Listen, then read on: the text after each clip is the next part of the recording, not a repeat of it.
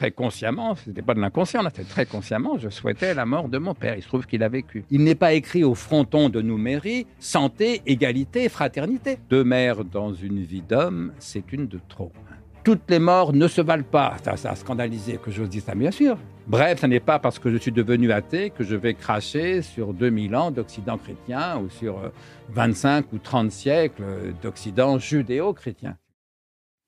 Bonjour à tous, bienvenue pour ce nouvel épisode des bâtisseurs. Cette fois-ci, donc, on a eu un entrepreneur, on a eu euh, Joachim Murat, héritier de la dynastie Murat, on a eu un ancien des forces spéciales. Bah, cette fois-ci, on va partir sur complètement autre chose. On va avoir un philosophe.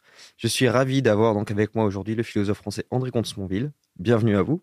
Merci, bonjour. Je vous avais prévenu, on a une petite habitude sur cette émission avant même de commencer à parler de vous, quoi que ce soit, histoire de rentrer dans le vif du sujet. Je vous donne un mot, et puis, bah, je vais vous laisser développer, vous parler autant que vous voulez avec ce mot-là. Le mot que j'ai choisi aujourd'hui pour vous, c'est le mot courage. Courage. C'est une vertu. Euh, dans mon petit traité des grandes vertus, il y en a 18, je crois, dont bien sûr le, courage. Euh, c'est l'une des principales vertus. Euh, Alain, le philosophe Alain, constatait que c'est la vertu la plus universellement admirée. et que lâche est la plus grave des, injures. En tout cas, s'agissant d'un homme. Hein. S'agissant d'une femme, les insultes seront plutôt d'ordre sexuel euh, que liés au courage. D'ailleurs, non pas que les femmes soient moins courageuses, mais peut-être parce qu'elles le sont plus en, vérité. Le paradoxe, c'est que cette vertu tellement admirée n'est pas du tout une vertu complète, au sens qu'Aristote donnait à ce mot. Alors c'est quoi une vertu complète? C'est une vertu qui suffit à elle seule à assurer la valeur morale d'un acte. Par exemple, la justice est une vertu complète. Une action juste, c'est forcément une bonne action. Le courage n'est pas une vertu complète. Une action courageuse n'est pas forcément une bonne action pour cambrioler une banque, assassiner quelqu'un, mmh. tirer dans la foule, enfin toutes les horreurs qu'on peut imaginer, il faut du courage. Et, donc c'est un peu un, paradoxe, oui, que cette vertu la plus universellement admirée euh, ne soit pas du tout une vertu complète et ne garantisse en rien euh, la valeur morale d'un acte. En revanche, ce qui justifie cette admiration, euh, c'est que c'est peut-être la vertu la plus nécessaire. Euh, parce que toutes les autres en ont besoin. Euh, pour faire une action juste, le plus souvent, il faut faire preuve de, courage. Pour faire, pour faire preuve, je ne sais pas, de même d'humour, de lucidité, toutes ces vertus incontestables demandent du courage. L'amour, souvent, demande du, courage. Voilà. Donc, je, ça n'est pas du tout, à mon sens, la plus grande des vertus. Très loin de là, pour moi, les plus grandes vertus, c'est l'amour, la justice, la générosité. Euh, non, non, le courage n'est pas du tout la plus grande des vertus, mais c'est peut-être bien la plus nécessaire. Est-ce qu'au final, le courage n'est pas, euh, pas une, vertu seulement, comme vous l'avez dit, donc ça peut être utilisé pour faire les plus horribles et les plus belles des choses à la fois, mais est-ce que, final, universellement, on le met comme étant une vertu à partir du moment où c'est euh, quelque chose qui est désintéressé, qui n'est pas un acte égoïste? Dans le sens où euh, le courage dont j'ai fait preuve, ça a été pour sauver quelqu'un. Ah oui, mais dans euh, quel cas, ce qui est vertueux, c'est pas le courage spécialement, c'est le désintéressement, c'est la générosité. Euh, si vous risquez votre vie pour sauver quelqu'un, c'est parfaitement admirable, mais il ne faut pas forcément plus de courage pour sauver quelqu'un que pour se sauver soi ou que pour attaquer quelqu'un. Non, non, donc un salaud peut être courageux. Mhm. Et il n'est pas exclu qu'un brave type euh, soit parfois capable de, capable de, lâcheté. Voilà, donc il faut mettre le, courage à, sa place. mais en effet, là, vous avez raison, c'est qu'il n'est vraiment admirable que lorsqu'il est désintéressé, voilà. que lorsqu'il est au service d'autrui. Et au fond, c'est ce qui définit l'héroïsme. Euh, un héros, c'est quoi? C'est quelqu'un qui fait preuve de courage, mais pas seulement pour sauver sa peau à lui, mais éventuellement pour secourir quelqu'un d'autre. Voilà, le, héros, je dirais, c'est le courageux désintéressé, voire le, courage, le courageux généreux. Mais encore une fois, pour moi, la générosité est une vertu supérieure au courage. Et vous disiez justement dans votre livre euh, du traité des petites vertus sur le courage euh, qu'il faut avoir le courage du désespoir. Oui, alors c'est une expression que, que je n'invente pas. Hein. On, trouve l'idée chez, chez, les stoïciens. Euh, ou chez Guillaume d'Orange, hein, il n'est pas nécessaire d'espérer pour entreprendre, ni de réussir pour persévérer. Euh, et c'est vrai qu'on constate parfois dans les situations désespérées, quand tout est foutu, euh, un sursaut de courage, puisqu'au fond, on va tous mourir, notamment à la guerre, qui était un cas particulier de, courage. Dès lors qu'on va tous mourir, bah, autant se battre jusqu'au bout. Et je trouve ça toujours, euh, toujours touchant, toujours émouvant. Alors, faut pas en faire un modèle absolu. Et puis il y a autre chose, c'est que il y a quelque chose, pour l'athée que je suis, on en reparlera, mais il y a aussi quelque chose de désespérant dans la condition humaine c'est que guerre ou pas, vous et moi, on va tous crever. Et donc, la guerre euh, accélère, euh, rapproche les échéances, mais l'idée qu'on va tous mourir, ça veut dire que voilà, nous sommes confrontés à quelque chose de, désespérant qui est qu'au bout du compte, euh, comme disait l'autre, c'est toujours la mort qui gagne. Raison de plus pour faire preuve de courage, précisément. et une fois qu'on a accepté cette mortalité, euh, bah, l'essentiel reste à faire, il reste à vivre. Et d'ici là, il reste à agir, à se comporter le, mieux qu'on peut. Et moi, j'ai toujours été frappé dans, ma, jeunesse par le personnage d'Athos dans Les Trois Mousquetaires d'Alexandre Dumas, a fortiori dans 20 ans après Le Vicomte de Bragelonne, donc la, suite de la trilogie où Athos joue un rôle très important. Au fond, Athos, c'est qui C'est quelqu'un de désespéré, parce qu'il a vécu une horreur dans, sa jeunesse. Et bien loin de tirer de ce désespoir des raisons d'inaction, il en tire au contraire un formidable courage, comme s'il était déjà mort en quelque chose et que donc il n'avait plus rien à perdre. C'est un personnage de fiction, mais qui m'a toujours fasciné parce qu'effectivement, cette conjonction du courage et, du désespoir me paraît dire quelque chose euh, sur la condition humaine. C'est un peu un courage de, euh, de, la vie de tous les jours, mais est-ce qu'il n'y a pas des gens qui pourraient essayer de se mettre en, face à ça en se disant mon courage, moi, tous les jours, ce serait, bah, entre guillemets, de combattre la paresse, c'est-à-dire d'essayer de faire dans l'instant présent et d'aller de l'avant en sachant. Oui, vous avez raison. Le courage, c'est pas seulement la vertu qui permet d'affronter ou de surmonter le danger. C'est aussi la vertu qui permet d'affronter et de surmonter la paresse, la veulerie, la négligence. Courage de, la vie quotidienne, au fond. Et c'est vrai que vivre demande du courage, travailler demande du courage, a fortiori élever des enfants demande du courage. Et quand j'évoquais le, courage des, femmes, euh, qu'est-ce qu'il faut comme courage pour euh, élever des enfants, pour euh, euh, tenir sa maison. Vous me direz, c'est pas réservé aux femmes, c'est vrai, mais en pratique, même de les élever, même pour les mettre au monde. En, pratique, les hommes font preuve souvent dans ce domaine de beaucoup de, de veulerie, d'une part de, lâcheté, et puis il y a le courage effectivement de, l'accouchement, de ces souffrances effrayantes de, l'accouchement. voilà, et donc ce courage de la vie quotidienne me paraît parfois plus admirable que le courage exceptionnel du, combat. Hein. Je me souviens qu'un chef d'entreprise, il arrive d'inviter des chefs d'entreprise, un chef d'entreprise lors d'un séminaire que j'animais nous disait que lorsqu'il a, en tant que chef d'entreprise, une mission à confier à l'un de ses cadres qui va demander du courage pendant très peu de temps, il choisit de préférence un homme. Quand il va falloir demander du courage sur une longue période, il nous disait, je choisis de préférence une femme, parce qu'il avait le sentiment, c'est son expérience, que les femmes, justement, sont souvent davantage capables de ce courage euh, du quotidien, de ce courage sur la longue durée, vis-à-vis de, quoi, au contraire, les hommes, moi ça me frappe souvent, y compris dans mon propre cas, sont capables d'une forme de, veulerie, de, paresse, de, négligence. Et euh, selon vous, pourquoi est-ce que quand on pense justement au mot courage, la première idée qui nous vient, ça serait justement ce héros que cette idée du courage au quotidien? Parce que c'est pour ça que, que, lâche est la plus grave des injures, comme disait Alain, mais encore une fois, c'est la plus grave des injures quand on l'adresse à, un homme, euh, parce qu'au fond, il y a une espèce d'ambiguïté euh, machiste. Voilà. Euh, être courageux, c'est montrer qu'on a des couilles.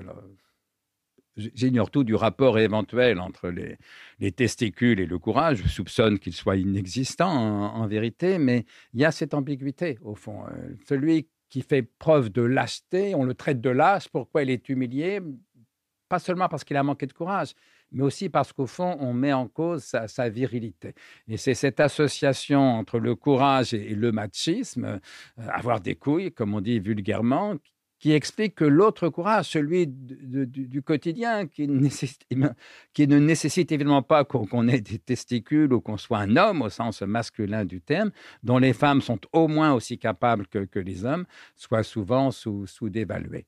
Autrement dit, une culture machiste comme est la nôtre, alors moins que d'autres dans le passé, hein. on a malgré tout fait des progrès dans ce domaine, fort heureusement, mais ce qui demeure de, machisme, voire parfois de misogynie dans, dans notre culture, tend à privilégier le modèle du courage guerrier, au détriment du courage quotidien, alors que celui dont on a le plus besoin, c'est le courage du quotidien. Hein. Vous et moi, enfin vous, je ne sais pas, mais moi, les fois où j'ai risqué ma vie, c'est quand même tout à fait exceptionnel. Et en vérité, je n'ai pas un seul souvenir de cas où j'ai volontairement, courageusement risqué ma vie. Il m'est arrivé de prendre des rythmes, enfin toujours quand même très très limité. Et donc l'héroïsme, le moins qu'on puisse dire, c'est que ce n'est pas quotidien, sauf effectivement pendant une guerre. Mais les gens de ma génération ont la chance de n'avoir jamais connu de guerre dans leur pays.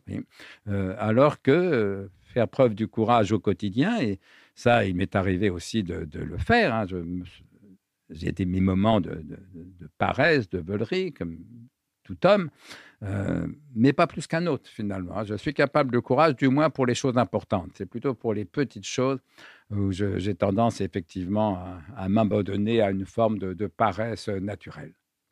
On pourrait limite en faire deux mots avec ce mot courage. Il y a la définition de tous les jours euh, et puis il y a celle de face à l'acte héroïque. Parce que par exemple, on vous parlait euh, du fait que vous n'avez pas connu, moi non plus, hein, la guerre, donc il n'y a pas eu besoin de cette forme d'héroïsme on a pas, je fais, on fait aussi venir euh, ici euh, des. Euh, bah, l'épisode juste avant, c'était un ancien des, des forces spéciales. Donc ces personnes-là, pour pouvoir se jeter dans le feu de l'action, etc. À ce moment-là, il faut avoir cette, cette capacité à, à, gérer sa peur et à se dire j'y vais et à mettre sa vie, sa vie en péril. Oui, ce sont deux courages différents. Donc effectivement, on pourrait prendre deux mots. Il se trouve que le français n'en propose qu'un. Euh, mais en même temps, ça ne me déplaît pas euh, que ces deux courages fort différents, hein, le courage face à la peur, au danger, et le courage face à, la paresse, à la fatigue, à la veulerie, comme je le disais, ça ne me déplaît pas que ça soit désigné par le même mot, parce que dans les deux cas, il faut faire preuve de volonté. Au fond, hmm. ce qui est étonnant dans le courage, c'est que pour être courageux, il suffit de le vouloir. c'est aussi bête que ça on peut avoir plus ou moins peur. Mais même quand on a peur, on peut fuir ou bien au contraire euh, aller au combat, euh, par exemple. Il suffit de le vouloir et on n'est pas toujours capable de le vouloir. Eh bien ça, c'est vrai vis-à-vis de la peur, du danger, comme vis-à-vis de la paresse, de la fatigue, de, la quotidienneté. Autrement dit, le courage euh, relève de la volonté et c'est pour ça aussi que c'est une vertu qui m'est chère parce que je crois que la volonté, alors là, je retrouve un thème un peu stoïcien, mais ce qui caractérise la valeur au fond d'un être humain, c'est effectivement ses capacités de, de vouloir et d'aimer. Mais sauf que l'amour, ça ne se commande pas. Voilà. Pour aimer, il ne suffit pas de le vouloir. Mmh. Pour être courageux, il suffit de le vouloir. C'est en quoi l'amour en quelque chose est une grâce, alors que euh, le courage, au contraire, euh, ultimement dépend de nous. Euh, vous dites que vous avez eu une enfance malheureuse. Oui, malheureuse. Oui, au fond, oui. je le dis parce que c'est comme ça que je l'ai vécu. faut pas en faire du Zola. Hein. J'étais pas un enfant martyr, tant, s'en faut. Mais j'étais un enfant malheureux parce que ma mère était malheureuse. Ma mère était à la fois dépressive et malheureuse. Alors, c'est pas la même chose, la dépression et le malheur, mais l'un n'empêche pas l'autre. La dépression rend malheureux et le malheur peut être dépressiogène. Dans le cas de ma mère, c'était ça. Elle était à la fois dépressive et malheureuse. Dépressive parce qu'elle était euh, ce qu'elle était, ça relève de sa psychopathologie personnelle. Malheureuse telle que je l'ai vécue à cause de mon père. Voilà, j'avais un père, euh, l'époux de ma mère évidemment, très dur, très rejetant, très méprisant, pas violent. Hein. Il ne l'abattait pas. Nous, on prenait des fois une claque, mais pas plus, au fond, que, que c'était un peu la tradition à, l'époque. Mais euh, voilà, avec elle, il était très dur. Elle avait le sentiment de n'être pas aimée. Or, elle avait un besoin fou euh, d'être aimée. Et donc, voilà un petit garçon qui aime passionnément sa mère. Quand il voit que sa mère pleure, eh ben forcément, il est, il est malheureux. Hein. Autrement dit, moi, j'ai grandi, j'ai appris à vivre et à aimer dans le malheur de ma mère. Voilà, c'est ça. Et donc, je n'étais pas, moi, un enfant martyr, mais j'étais malheureux parce que ma mère était malheureuse. Voilà. Euh, alors plus tard, après, je nuancerai un peu les choses. Enfant, je mettais tous les torts du côté de mon père.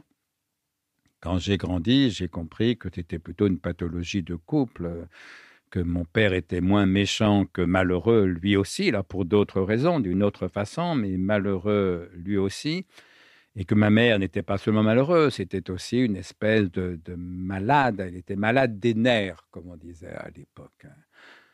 En vérité, il me faudra quelques années des, études, notamment quand je lirai Freud, pour comprendre que cette maladie des nerfs, c'est ce que Freud appelle l'hystérie, hein, avec tout ce que ça suppose de charme, de vivacité, de brio. Et puis sur le tard, quand euh, le public se fait rare, euh, quand on n'arrive plus à séduire, bah, de dépression. Hein. c'est un truc banal que l'hystérie, avec l'âge, s'inverse en dépression. Et au fond, s'il faut poser un diagnostic clinique sur le cas de ma mère, c'est ce que je ferais maintenant. Mais à l'époque, c'est pas du tout comme ça que je, l'ai vécu. J'ai vécu euh, avec une mère malheureuse.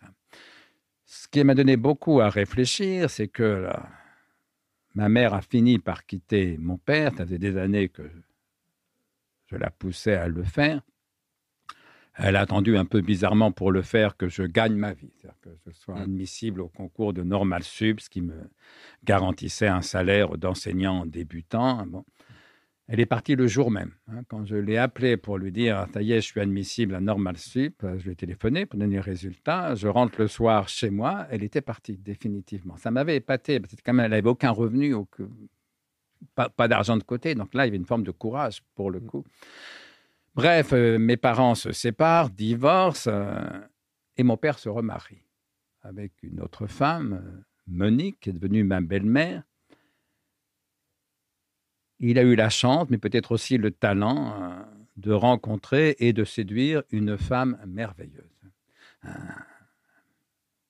J'ai toujours dit que c'était une espèce de sainte. Elle était effectivement très pieuse, très, très croyante, mais sans aucune pudibonderie, sans aucun prosélytisme. Une femme formidablement sympathique, aimante, généreuse, qu'il a su aimer. Et le paradoxe, c'est que mon père, qui pendant toute mon enfance avait été le pire des époux, le pire, j'exagère un peu, encore une fois, il a jamais battu ma mère. Dans la presse, on lit des tas d'horreurs bien plus graves, mais moi, je l'ai vu comme ça. Mon père, qui avait été un très mauvais époux avec ma mère, avec cette nouvelle femme, devient le plus formidable des époux, le plus aimant, le plus tendre. Il passait son temps à lui faire la, cour, il faisait les courses, le ménage, la cuisine, enfin des choses qui auraient été invraisemblables dans, dans mon enfant. Et donc, ça m'a aidé à comprendre qu'au fond, il y avait entre ma mère et lui, quand ils étaient ensemble, une espèce de pathologie de couple dont aucun des deux n'était absolument responsable et dont aucun des deux n'était absolument innocent. Et voilà, et donc euh, après avoir vécu une enfance malheureuse, j'ai vu mon père, mais moi j'étais devenu un adulte évidemment, mais euh, mon père et sa, nouvelle épouse, Monique, euh, ont été pendant une bonne dizaine d'années le couple le plus heureux que je connaissais. Hein. Or, il avait 65 ans, 70 ans, elle peut-être 10 ans de moins. Hein. Euh, c'était quand même très, très étonnant. Euh. et puis, bon, mon père a été atteint par la maladie d'Alzheimer, donc leur bonheur a un petit peu pris fin parce que c'est lourd, notamment pour le conjoint, la maladie d'Alzheimer. Monique l'a accompagné avec un courage, un amour, une générosité irréprochable, mais enfin, bon, ils n'ont cessé d'être heureux vraiment. Mais euh, voilà, dix ans de bonheur, euh, ça m'a donné à réfléchir euh, sur l'amour, sur le couple, sur le bonheur, sur le malheur. Et donc, bah voilà, j'ai fini par pardonner à, mon père. alors, j'en aime pas moins ma mère, mais je crois que je l'aime plus lucidement que quand j'étais un, petit garçon. Mais vous dites souvent que quand vous étiez petit garçon, vous l'avez plus ou moins énoncé, vous détestiez votre père, vous avez appris à le haïr mais ce qui a tendance à étonner aussi beaucoup de monde, c'est que vous, avez aussi tendance à dire que, dans le fond, c'était pas si mal que ça. Ah oui, c'est même bien. C'est-à-dire que autant l'amour que j'avais pour ma mère était pour moi une fragilité, hein, c'était une cause de, souffrance, autant la haine que j'avais pour mon père était tout à fait structurante. Ce que dit Hegel, on ne se pose qu'en s'opposant.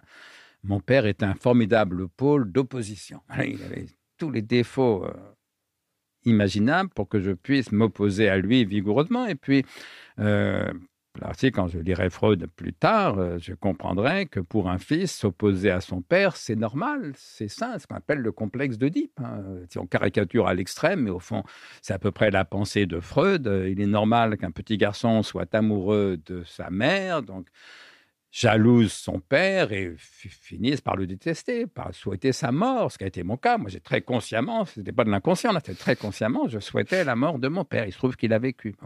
Euh, voilà, et que pour une petite fille, ça peut être l'inverse, euh, qu'elle aime son père et qu'elle déteste éventuellement sa mère. D'ailleurs, ma sœur euh, aimait beaucoup moins ma mère que mon frère et moi, nous ne l'aimions, et aimait sans doute beaucoup mieux notre père que mon frère et moi ne, l'aimions. Donc il y avait quelque chose de très banal dans, dans cette histoire-là, sauf que chez nous, c'était un peu caricaturalement oedipien. Voilà, euh, on a poussé l'Oedipe un peu à l'extrême, mais parce que, vu de mon point de vue, parce que ma mère était très séduisante et d'ailleurs très aimante. Hein, et mon père, de mon point de vue à l'époque, euh, tout à fait détestable. Mais c'est vrai que je pense que pour un fils, c'est plutôt une chance de pouvoir s'opposer à son père, voire de pouvoir le, haïr. Il m'est arrivé de dire, c'est peut-être à ça que vous faites référence, que une partie des problèmes de nos jeunes garçons, c'est que leurs pères sont devenus tellement sympathiques, tellement adorables, tellement tendres, tellement aimants, euh, tellement cool, comme disent les jeunes, que au fond, le malheureux jeune garçon, il a deux mamans. Il a maman et papa, puisque papa est devenu aussi tendre, aussi aimant, aussi cool, euh, aussi peu autoritaire que maman. Euh, bah, écoutez, permettez au fils aimant que, que je fus et que je demeure en quelque chose, de vous dire que deux mères dans une vie d'homme, c'est une de trop. Hein, et qu'il est bon d'avoir aussi un père. Alors, là encore, sans tomber forcément dans une espèce de freudisme caricatural, mais euh, ce que Freud m'a aidé à comprendre, c'est que pour élever un enfant, bien sûr qu'il faut de l'amour, mais l'amour n'a jamais suffi à aimer un enfant. Il faut aussi la loi, comme dit Freud, le pouvoir, l'autorité. Alors, Bien sûr qu'une femme est capable aussi de rappeler la loi et de faire preuve d'autorité, qu'un homme est capable aussi d'aimer, ça va de soi, mais au fond, moi, ça ne me dérange pas que dans la famille traditionnelle, la distinction des, genres, des, sexes, euh, recouvre en quelque chose cette dualité entre euh, l'amour et, la loi. En tout cas, chez nous, c'était comme ça. Ma mère était beaucoup plus aimante que, que, mon père, et mon père beaucoup plus autoritaire que ma mère. Et donc, j'ai aimé ma mère, j'ai détesté mon père, et ça a été pour ce qui est de la haine de mon père, plutôt une force. Voilà, ma fragilité, euh, c'était ma mère, c'était pas mon, père. Et d'ailleurs, si j'ai encore aujourd'hui une forme de force, je crois que ça tient beaucoup à, papa. Et de ce point de vue, j'ai une forme de reconnaissance vis-à-vis de lui. D'autant plus, encore une fois, que après, on s'est réconcilié. Enfin, on n'a jamais été absolument brouillé, mais je lui ai pardonné très tôt. Hein. Déjà, quand ma mère est partie, j'avais déjà moins de haine pour mon père. Puis à fortiori, quand je l'ai vu avec Monique, sa nouvelle épouse, j'ai bien compris que ce type avait au fond aussi des, qualités. Et donc, ça m'a aidé à, guérir de, mon enfance. Mais voilà, je crois que savoir s'opposer à, tel ou tel de ses parents, et notamment à celui du même sexe que soi, euh, ça peut être une force. Et, et d'ailleurs, je pense effectivement, moi, je, prends des risques quand je m'avance sur un terrain où je n'ai pas de compétences scientifiques. Je ne sais pas si quelqu'un en a d'ailleurs, mais j'ai le sentiment que dans les jeunes d'aujourd'hui, euh, les jeunes filles euh, et les jeunes femmes ont trois coudées d'avance sur les jeunes garçons. Hein. Euh, alors, ça a peut-être toujours été vrai, notamment les jeunes filles en général leur puberté plus tôt, donc ça fait un décalage de deux ans, trois ans au moment de la puberté il y a peut-être autre chose. Moi, je suis très frappé par ces jeunes filles ou jeunes femmes que je rencontre qui font preuve d'une maturité, d'un épanouissement, d'une force intérieure euh, considérable, et des jeunes garçons, des jeunes, de jeunes hommes que je trouve plus, plus fragiles. Et il m'arrive de me demander, mais c'est une hypothèse, en fait pas une thèse, encore moins une doctrine, mais il m'arrive de me demander si ce n'est pas parce que les mères de ces jeunes filles sont de bien meilleurs pôles d'opposition que n'étaient nos mères à nous pour ma sœur, par exemple, pour, les jeunes filles de l'époque. Parce qu'au fond, quand j'étais enfant, une femme, mettons, de 45 ans, hein, souvent, elle ne travaillait pas. Quand elle travaillait, elle avait souvent un petit salaire, presque toujours beaucoup plus faible que celui du père. Elle n'avait pas fait d'études, le plus souvent, presque toujours beaucoup moins que, que, le père. Et puis à 45 ans, en gros, elle était sortie du marché du sexe et de la séduction. Et donc, pour la gamine de 16 ans, il y a, 40 ans, sa mère, comme pôle d'opposition, tenait pas tout à fait la route, si vous voulez. Alors que pour les jeunes garçons, il y a 40 ans, le père, avec son gros salaire, ses études, son autorité, son pouvoir que personne ne contestait, le pater familias, c'était un bon pôle d'opposition. Aujourd'hui, c'est peut-être l'inverse. Parce qu'au fond, une jeune fille de 16 ans, sa mère, mettons 45 ans, euh, elle a fait des études, Souvent, plus et mieux que le père, parce que dans toutes nos études supérieures, pratiquement dans toutes les disciplines, sauf les mathématiques, les filles réussissent mieux que les garçons. Elle travaille presque toujours. Il arrive qu'elle ait un salaire équivalent, voire supérieur, mais c'est encore l'exception, mais supérieur à celui du mari. Et puis surtout, à 45 ans, elle n'est aucunement sortie du marché du sexe et de la séduction. Et donc, pour la jeune fille, la rivalité avec sa mère est beaucoup plus constituante. Vous voyez, quand elle se promène avec sa mère euh, dans, un, dans, une rue ou un boulevard, euh, oui, les hommes regardent la jeune fille, mais peuvent regarder aussi sa mère, voyez. Et donc, voilà, la jeune fille bénéficie d'une mère qui est un pôle d'opposition, de concurrence euh, fort, constituant, gratifiant quelque chose. Alors que nos jeunes garçons, comme ils ont un père tellement aimant, tellement cool, tellement tendre et tellement peu autoritaire, ont moins ce pôle d'opposition. Alors, encore une fois, ça n'est qu'une hypothèse, j'en fais pas une théorie, encore moins une doctrine, mais euh, il m'arrive de, penser ça parce que je, le vois autour de, moi, et ça vaut y compris pour moi-même. Alors, euh, il m'est arrivé de faire preuve d'autorité, mais euh, beaucoup moins que, d'amour et, de tendresse, si vous voulez. Donc, c'est écoutez, c'est une idée qui vaut ce qu'elle vaut que je soumets au débat. C'est intéressant. Après, peut-être qu'on pourrait la, nuancer en fonction aussi des classes sociales, par exemple. C'est vrai que ça, ça, correspond beaucoup à ce qu'on peut voir, par exemple, dans les villes.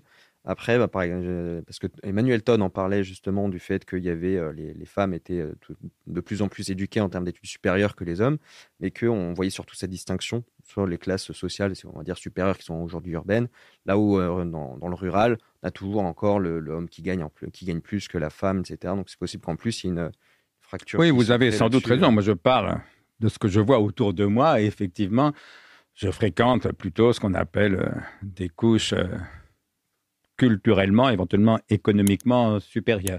Euh, J'ajoute que la ruralité tend quand même à se, vider beaucoup. En tout cas, la, paysannerie devient tout à fait minoritaire. Mais je pense que, que vous avez raison et qu'en un sens, il faut souhaiter, en tout cas, que pour ce qui est de la partie féminine de la question, ça se développe. C'est-à-dire que, euh, voilà, je pense que parmi les bonnes nouvelles de ce temps, parce qu'il y en a quand même, euh, l'une des meilleures nouvelles pour les gens de ma génération et pour les générations qui ont suivi, c'est la progression de la condition féminine. Il y a encore de grands progrès à faire, mais enfin, si on compare le, statut d'une jeune femme aujourd'hui avec le statut de sa mère, a fortiori de sa grand-mère ou de son arrière-grand-mère, là, on a assisté à des progrès considérables qui, encore une fois, font partie des bonnes nouvelles de ce temps. On va avancer un petit peu. Vous aviez euh, donc vous avez été élevé dans la tradition catholique. Votre père, vous l'avez pas précisé, était royaliste.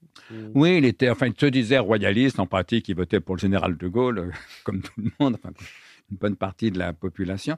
Mais il était quand même très, oui, très réactionnaire, quoi. Et, effectivement, euh, il aurait bien aimé qu'il y ait un roi en France.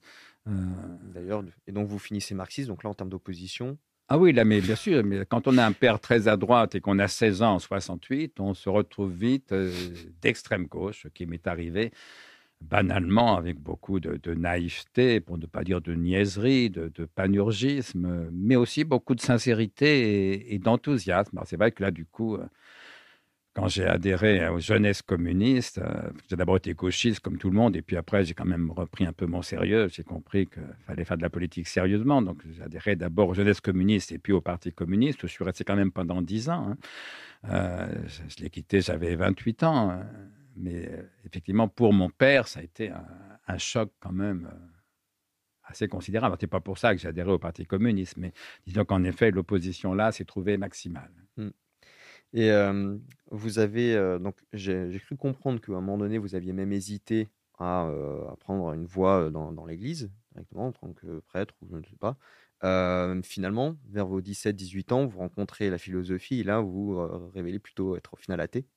Alors d'abord, pour ce qui est de la prêtrise, il y a une part de, légende. J'ai écrit dans un texte que j'étais un croyant très pieux pendant mon, mon adolescence, que mes parents n'étaient pas tellement. Hein. ils n'allaient pas à la messe, mais moi, j'ai eu la chance de tomber sur des aumôniers au collège et au lycée vraiment formidables. Et donc, ça m'a passionné, cette histoire-là. Et j'ai écrit dans un texte, ça m'a passionné jusqu'à me rendre le sacerdoce concevable. Et depuis, je lis sur Internet, il a voulu être prêtre. Pas du tout. Il ne faut pas confondre la conception et la volonté, précisément. Quand je dis que ça m'est paru concevable, c'est que la question s'est posée. Plus exactement, ma sœur me l'a posée je devais avoir 14-15 ans, donc j'étais adolescent, ma sœur a 4 ans de plus que moi. Et un dimanche, on sortait de la messe, euh, elle et moi, et Madeleine me demande, mais au fond, est-ce que tu ne te verrais pas devenir prêtre? Et quand je dis que le sacerdoce m'a paru concevable, c'est que la question ne m'a pas paru absurde. pas choquante, quand on a une foi vive et qu'on est un homme, euh, la question de la prêtrise se pose. Mais sauf que je lui ai tout de suite répondu non. mais voilà, la question n'était pas absurde, c'était concevable, mais la réponse était non. Je n'ai jamais voulu être prêtre, essentiellement pour tout vous dire, parce que je ne me sentais aucune vocation pour la chasteté. C'est aussi bête euh, que ça.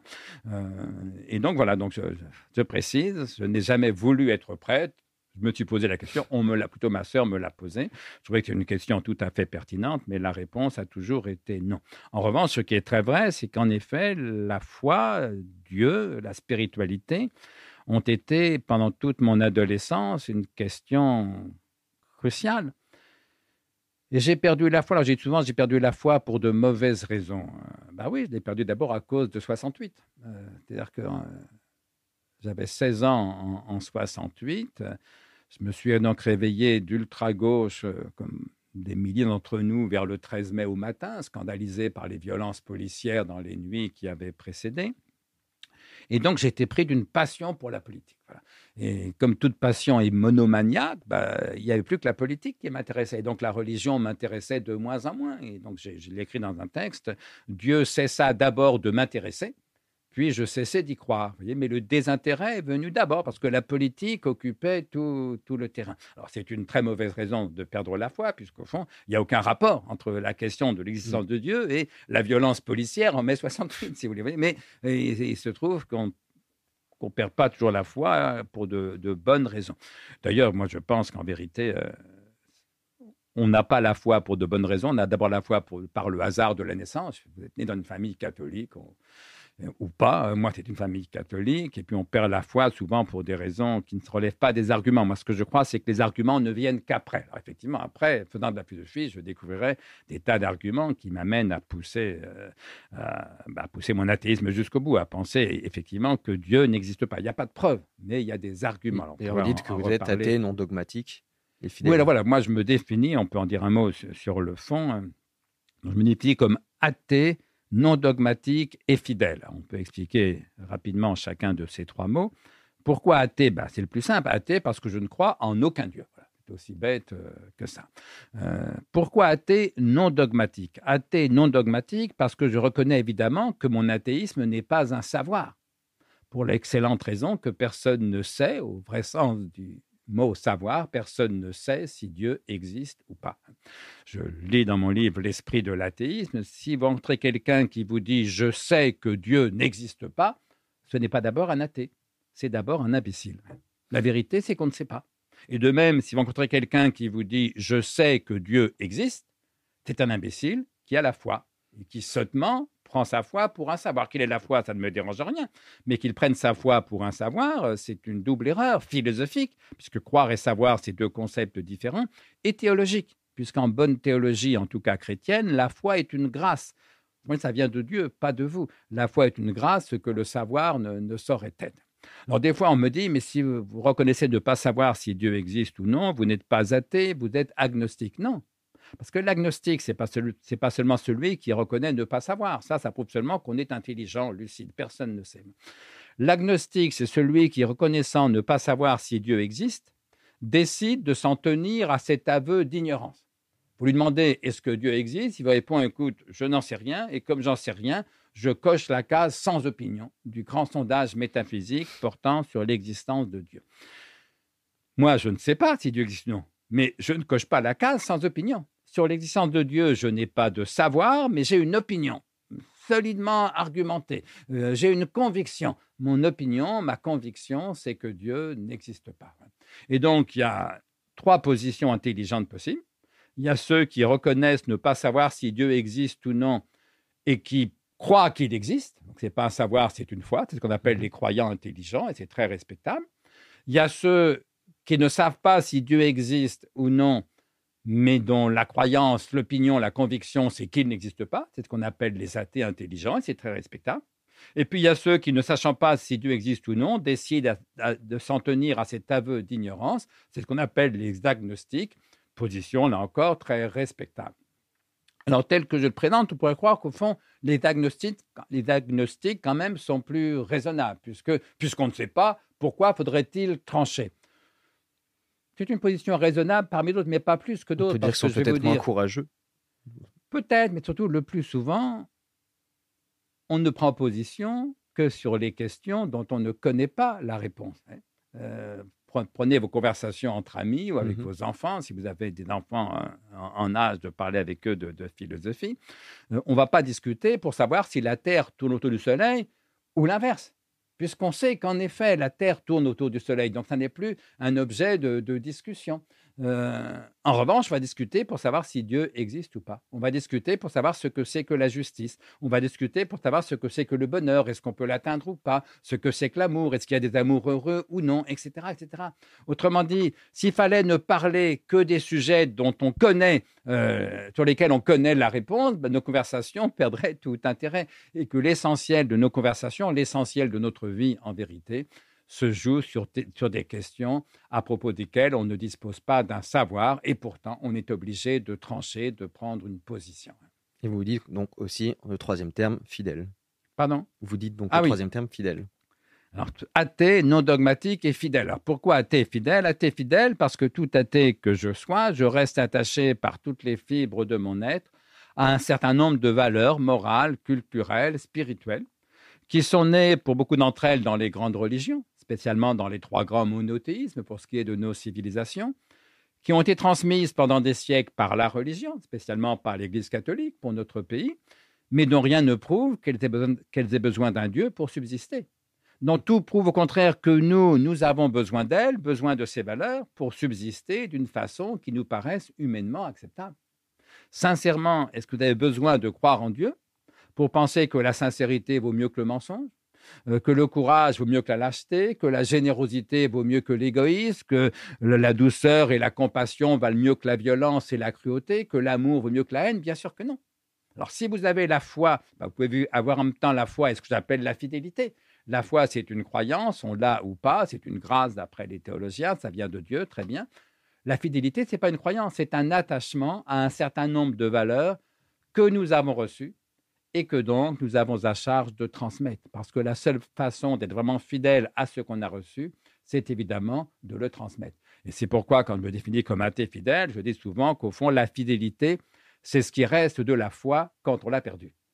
Euh, parce que, est-ce que sous prétexte que moi, je ne crois plus en Dieu, et depuis maintenant plus de 50 ans, malgré tout, ça fait un bail, hein, est-ce que je devrais pour autant euh, refuser de voir la grandeur morale, culturelle, spirituelle du message des évangiles? Est-ce que je devrais cesser de m'intéresser à la personne mythique ou historique, sans doute un peu les deux d'ailleurs, mais de, Jésus-Christ Non, moi pas du tout. Quand je relis les évangiles, ça continue de, me toucher, de m'éclairer. Le personnage du Christ, y compris dans sa partie mythique, euh, me touche, m'importe, euh, m'éclaire. Bref, ce n'est pas parce que je suis devenu athée que je vais cracher sur 2000 ans d'Occident chrétien ou sur 25 euh, ou 30 siècles d'Occident judéo-chrétien. Voilà, et donc je suis de ce point de vue un, athée fidèle. Il m'arrive de me définir pour faire chier les antisémites comme goy assimilé. Goy assimilé, goy c'est-à-dire non juif, mais assimilé parce que judaïsé en, quelque chose. J'ai forgé cette expression d'abord ben, par dégoût de l'antisémitisme, mais aussi parce que mes amis juifs m'ont beaucoup éclairé sur cette question-là. Euh, notamment mon ami Claude Birman, euh, c'est un copain d'Hippocane, et puis je le retrouve un jour par hasard plusieurs années, après la fin de nos études sur le quartier latin, au Boulmis. Donc, on va prendre un pot ensemble, on fait en vitesse le bilan de, nos vies.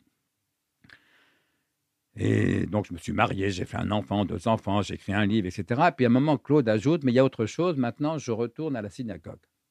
Je lui dis, ah bon, tu étais juif? Il me dit, bah, je le suis toujours. Je lui dis, oui, mais tu n'en parlais jamais. Comment voulais-tu que je, le sache euh, Mais surtout, ce qui m'étonnait, c'est que quand on avait 18 ans, il était aussi athée que moi, et maintenant, il me dit qu'il va à la synagogue. Alors je lui dis, mais alors maintenant, tu crois en Dieu? Et Claude, un charmant sourire, il me dit, tu sais, pour un juif, croire ou non en Dieu, ce n'est pas la question vraiment importante. J'étais si, quand on a été élevé dans le catholicisme comme moi, croire ou non en Dieu, c'est la seule question vraiment importante. Et Claude m'explique que pour un juif, comme il disait, ce n'est pas vraiment la question importante parce qu'il n'est pas raisonnable de faire dépendre toute sa vie, et notamment l'éducation qu'on donne à ses enfants, de la réponse qu'on apporte à une question en vérité indécidable en termes de savoir, à savoir Dieu existe-t-il ou pas Et de m'expliquer que chez nous, me disait-il, on, dit toujours que le juif, c'est pas celui dont les parents sont juifs. Ça, c'est l'antisémite qui pense ça. Le juif, c'est celui dont les enfants sont juifs. C'est-à-dire celui qui a su transmettre ce qu'il avait reçu. Pas spécialement la croyance en un Dieu, qui est une question ouverte. La plupart de mes amis juifs mmh étaient et sont encore, pour la plupart d'entre eux, des juifs athées mais la Torah, mais la Bible, une certaine culture, une certaine appartenance communautaire, une certaine tradition. Et moi, ça m'avait touché. Et en partant, je me disais, en quittant Claude, donc j'avais une petite trentaine d'années, me disais, mais au fond, il a raison. Cette fameuse morale judéo-chrétienne, dont il était de bon ton à l'époque de dire pique-pan. Hein. Quand on parlait de morale judéo-chrétienne dans les années 70, 80, c'était toujours péjoratif. Parce que la morale judéo-chrétienne était réputée répressive, castratrice, culpabilisante, comme si le, but ultime de, la Torah ou, des évangiles aussi bien, c'était de s'en prendre à notre petite vie sexuelle. Relisez les évangiles et voyez ce qui est écrit sur la vie sexuelle, il n'y a quand même pas grand-chose. Mais au fond, il a peut-être raison. Est-ce qu'on n'a pas eu tort de tellement cracher sur la prétendue morale judéo-chrétienne? Est-ce qu'il ne faudrait pas mieux se préoccuper de la transmettre? Et ça me touchait d'autant plus que j'étais un jeune père de famille. Et quand on est père de famille, ben on découvre très vite que son devoir, c'est de transmettre des valeurs, des valeurs morales. Mmh Mais lesquelles Surprise, exactement celles qu'on a reçues. Autrement dit, moi qui avais, comme tout le monde, un peu sottement euh, dit euh, ou répété ou lu avec amusement, voire approbation, le fameux « il est interdit d'interdire » des 68 ans, dès que vous avez des enfants, vous comprenez que non seulement il n'est pas interdit d'interdire, mais qu'il est rigoureusement interdit de ne pas interdire. Que votre devoir, c'est d'énoncer la loi. Sinon, il n'y aura pas de surmoi en langage euh, freudien. Que votre devoir, c'est de transmettre des valeurs. Et je découvre, en jeune père de famille athée, euh, marxiste à l'époque, avec beaucoup de surprises, que les valeurs que je veux transmettre à mes enfants, c'est ces bonnes vieilles valeurs judéo-chrétiennes sur lesquels je crachais si vigoureusement quelques années plus tôt.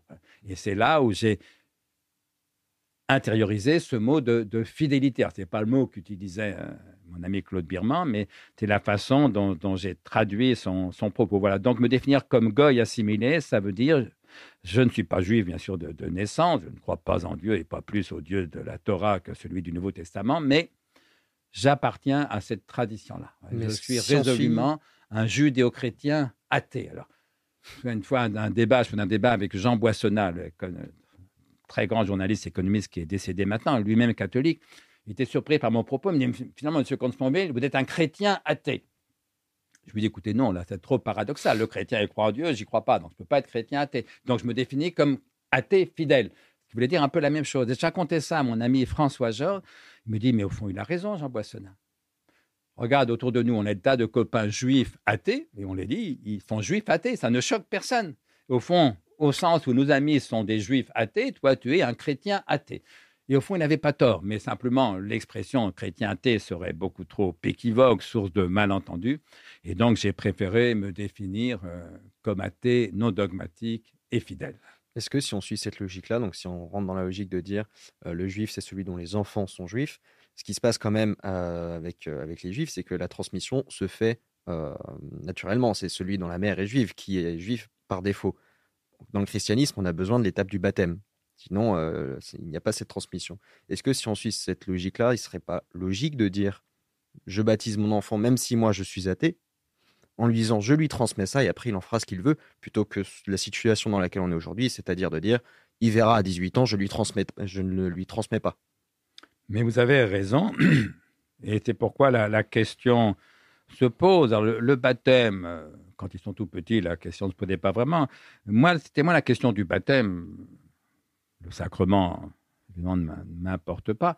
C'est la question d'éducation religieuse. Et donc, moi, je voulais que mes trois garçons aillent au catéchisme, parce que j'avais le sentiment que s'ils n'y allaient pas, ils seraient euh, des espèces d'handicapés culturels parce qu'il leur manquera des tas de repères de, de, leur propre civilisation, mais qui est tellement marqué par le christianisme que celui qui ignore tout du christianisme est effectivement amputé d'une part de, sa culture. Et donc, euh, l'âge venu, donc je ne sais plus à quel âge on va au catéchisme, mais peut-être quand mes garçons avaient 7, 8, 10 ans, 11 ans, 12 ans, peu importe, je leur dis, il faudrait que vous alliez au catéchisme. Et les enfants, très surpris, me disent, mais pourquoi tu veux qu'on aille au caté Tu crois même pas en Dieu. Alors je dis, mais justement, si j'y croyais, à la limite, je pourrais vous transmettre moi-même euh, l'essentiel, mais comme j'y crois pas, je serais mal placé pour, le faire. Et donc, il est très important pour respecter votre liberté d'esprit, votre pouvoir de juger librement, que vous entendiez un autre son de cloche et que donc vous allez aller au catéchisme pour avoir cette culture religieuse tellement décisive pour quelqu'un qui fait partie de, notre civilisation. Et mes enfants ne voulaient pas en entendre parler, et d'autant moins que le catéchisme, ça devait être le mercredi, j'imagine, ou le dimanche, peut-être le mercredi, bref, c'était en même temps que l'entraînement de football. Alors là, là j'étais confronté à, un choc de, de, sacré. Il y avait le sacré éventuel du catéchisme, puis le sacré du football. J'ai été un peu faible, un peu là. Je ne me suis pas senti le droit de, de priver mes enfants de foot et encore moins de leur imposer le catéchisme. Mais c'était vraiment, sincèrement, mon, souhait, mon, mon désir. Et j'ai essayé de les en convaincre. Et bien voilà, je n'ai pas réussi. Mmh. Et encore aujourd'hui, je le regrette parce que si vous allez, si devant au Louvre, par exemple, il y a deux tableaux sur trois dans la plupart des salles qui leur seront inintelligibles parce que le tableau décrit tel miracle, tel épisode du Nouveau ou de l'Ancien Testament. Et puis parce qu'ils sont passés à côté de, quelque chose qui, voilà, ils pourraient en tant qu'athée lire les évangiles, mais en pratique, quand on n'est pas tombé dedans quand on était petit, c'est des lectures qu'on fait rarement. Donc oui, moi je crois que le devoir de, de transmission vaut aussi pour la culture euh, religieuse. Alors, il pourrait être souhaitable que l'école euh, le fasse, mais mille raisons font qu'elle le fera moins bien que ceux dont c'est le métier et la mmh. vocation. Et donc, je plaide, euh, non pas pour un catéchisme obligatoire, mais je plaide pour que les parents athées y compris dans le souci de respecter la liberté de jugement de leurs enfants, leur fassent entendre d'autres sons de cloche que le leur. Et ça vaut aussi d'ailleurs pour les parents croyants, bien sûr. Hein. Euh, c'est pour ça les parents croyants qui mettent leur enfant dans une école religieuse, bon, très bien, mais euh, moi j'aimerais mieux qu'à qu'ils aillent dans l'école laïque pour entendre un vrai discours laïque, ni athée ni religieux, mais, mais laïque. Enfin voilà, donc euh, bref, ce que j'en conclus pour résumer, c'est que la pédagogie n'est pas un art figuratif. Il ne s'agit pas de faire ressemblant. Euh, le but, c'est pas de faire que vos enfants aient la même religion que vous ou le même athéisme que vous. Le but, c'est de faire que vos enfants choisissent librement leurs convictions mmh. religieuses, athées, agnostiques, peu importe. Et, je me méfie effectivement des modèles éducatifs qui ne tendent, euh, qui ne tendent qu'à la reproduction du modèle parental. On va continuer. En 1980, un événement tragique euh, arrive, vous avez 29 ans, et votre première fille décède. Mmh. J'aimerais que vous développiez un petit peu sur ce qui vous a aidé à ce moment-là. comment vous avez réussi à passer cette étape de, deuil, à aller de l'avant? Bah, Sur le coup, rien. C'est-à-dire que c'est ce que j'appelle l'inconsolable. D'ailleurs, je ne supportais pas qu'on essaye de me consoler, c'est absurde euh, d'être malheureux, d'être malheureux. Euh, l'idée qui m'a un peu soutenu, ça a été de me dire, euh, il faut que Claire, donc ma fille, enfin notre fille, qui avait vécu six semaines, donc, hein, dont, cinq semaines, c'était un bébé parfait, quoi, adorable, et huit jours de, de méningite, me disait, au fond, il faut que sa vie ne serve pas à rien, il faut que que moi au moins j'essaye d'être mieux du fait de l'avoir aimé que je n'étais avant. Et ça m'aidait, au fond, un petit peu comme une exigence de, de fidélité à ce petit bébé mort. Mais sinon, voilà, j'étais malheureux comme je ne l'avais jamais été avant. Je ne dirais pas comme je ne l'ai jamais été depuis, parce qu'il m'est arrivé aussi d'autres malheurs, mais voilà, c'est l'expérience vraie du malheur. Le seul de mes amis qui m'ait fait un peu de bien, un ami peintre euh, qui habitait près de chez moi, donc j'allais souvent le voir pendant qu'il peignait. On passait des heures, il, peignait, faisait des paysages, donc c'était dehors quand il faisait beau. la première fois que je le vois après la mort de, ma fille, donc elle est peut-être morte huit jours ou quinze jours plus tôt, je ne sais pas, il me dit écoute, euh, je ne vais pas faire semblant, c'est pas ma fille qui est morte D'ailleurs, me dit-il, je n'ai pas d'enfant. Hein. Et donc, bien loin de s'apitoyer sur mon, sur mon sort, de faire semblant d'être aussi malheureux, de partager ma douleur, il a continué sa vie tranquille. Hein. Il a fait de la peinture, il m'a parlé de ce qui était important pour lui et donc d'autres choses que de mon deuil. Eh bien, ça m'a fait du bien, parce qu'au fond, euh, quand on est malheureux, bah, la seule façon de, de, survivre, les premiers jours, après, ça va se tasser, bien sûr, mais c'est d'essayer de penser à autre chose, de, faire autre chose. Voyez? Et voilà, et, donc, euh, moi, j'ai toujours un rapport un peu difficile avec la consolation. En revanche, je suis favorable à ce que Montaigne appelle la diversion. Quand on est mal, il faut faire quelque chose. À la limite, n'importe quoi, mais autre chose que ne penser qu'à la cause de souffrance. Bref, la diversion au sens montagnien du terme, c'est le contraire de ce que nos psychiatres appellent la rumination. La rumination, vous avez un malheur, un souci, une angoisse, vous ne pensez plus qu'à ça, et ça grossit, ça grossit, ça grossit, vous tombez en, dépression. Eh bien, pour échapper à la rumination, il faut penser à autre chose. Et voilà, si vous avez des amis qui sont dans la souffrance, dans le deuil, n'essayez pas de les consoler, essayez de les faire penser à autre chose, au moins quelques instants. Et est-ce que ça a eu un, impact sur, euh, sur votre philosophie euh, Non, finalement non, parce que je savais déjà que le malheur existait, j'avais déjà athée, c'est pas tout pour ça que j'ai perdu la foi, pas du tout pour ça que j'ai parlé de désespoir. Mon livre traité du désespoir et des bêtitudes était déjà bien avancé euh, quand Claire euh, est morte. Non, non, au fond, ça n'a rien changé à, ma vie, ça a un peu changé à ma sensibilité. C'est-à-dire que moi, j'avais déjà une enfance un peu sombre, je l'expliquais tout à l'heure. Puis vous perdez votre premier enfant, euh, énorme, énorme malheur, mais aussi terrible angoisse pour ceux qui vont suivre, parce que vous savez dans votre chair que les enfants sont mortels. Et Moi, j'étais de tempérament déjà anxieux et mélancolique, mais c'est vrai que pour mes trois fils, donc ils naîtront après cette petite fille, j'ai été d'autant plus anxieux que j'avais perdu un enfant et que par ailleurs mes garçons ont eu aussi, inégalement graves, mais des, des, problèmes de santé parfois extrêmement redoutables. Et donc, euh, voilà, j'avais été un enfant malheureux et j'étais un père anxieux. ça fait beaucoup finalement. Hein. Et, c'est pour ça que j'ai eu besoin de beaucoup philosopher pour trouver que la mmh. vie simplement soit supportable. Hein. Au fond, c'est peut-être pour ça que j'ai tellement écrit sur le bonheur. C'est pas sur le bonheur que j'ai écrit le plus, mais c'est vrai que j'ai écrit quelques livres sur le, bonheur. Euh, c'est que j'étais pas doué pour le bonheur. Euh, moi, au fond, je le disais à l'instant, je suis de tempérament grave. Euh, euh, je suis pas doué pour la légèreté, pour la frivolité, de tempérament anxieux, souvent mélancolique. Quelqu'un qui est très doué pour le bonheur, à la limite, il n'a pas besoin de philosophie. Si vous, vous, vous, réveillez tous les matins plein de joie, d'allégresse, de bonne humeur, de légèreté. Mais très bien, continuez comme ça. Alors, on peut philosopher quand même pour l'intérêt intellectuel de la chose. Je trouve, et au fond, c'est peut-être l'essentiel, que la philosophie est intellectuellement passionnante, ce que j'appelle le plaisir de penser. Mais voilà, on le fait pour le plaisir, comme on pourrait faire des mathématiques pour ceux qui aiment les mathématiques, ou de l'histoire pour ceux qui aiment l'histoire. Tout ça, c'est très intéressant intellectuellement.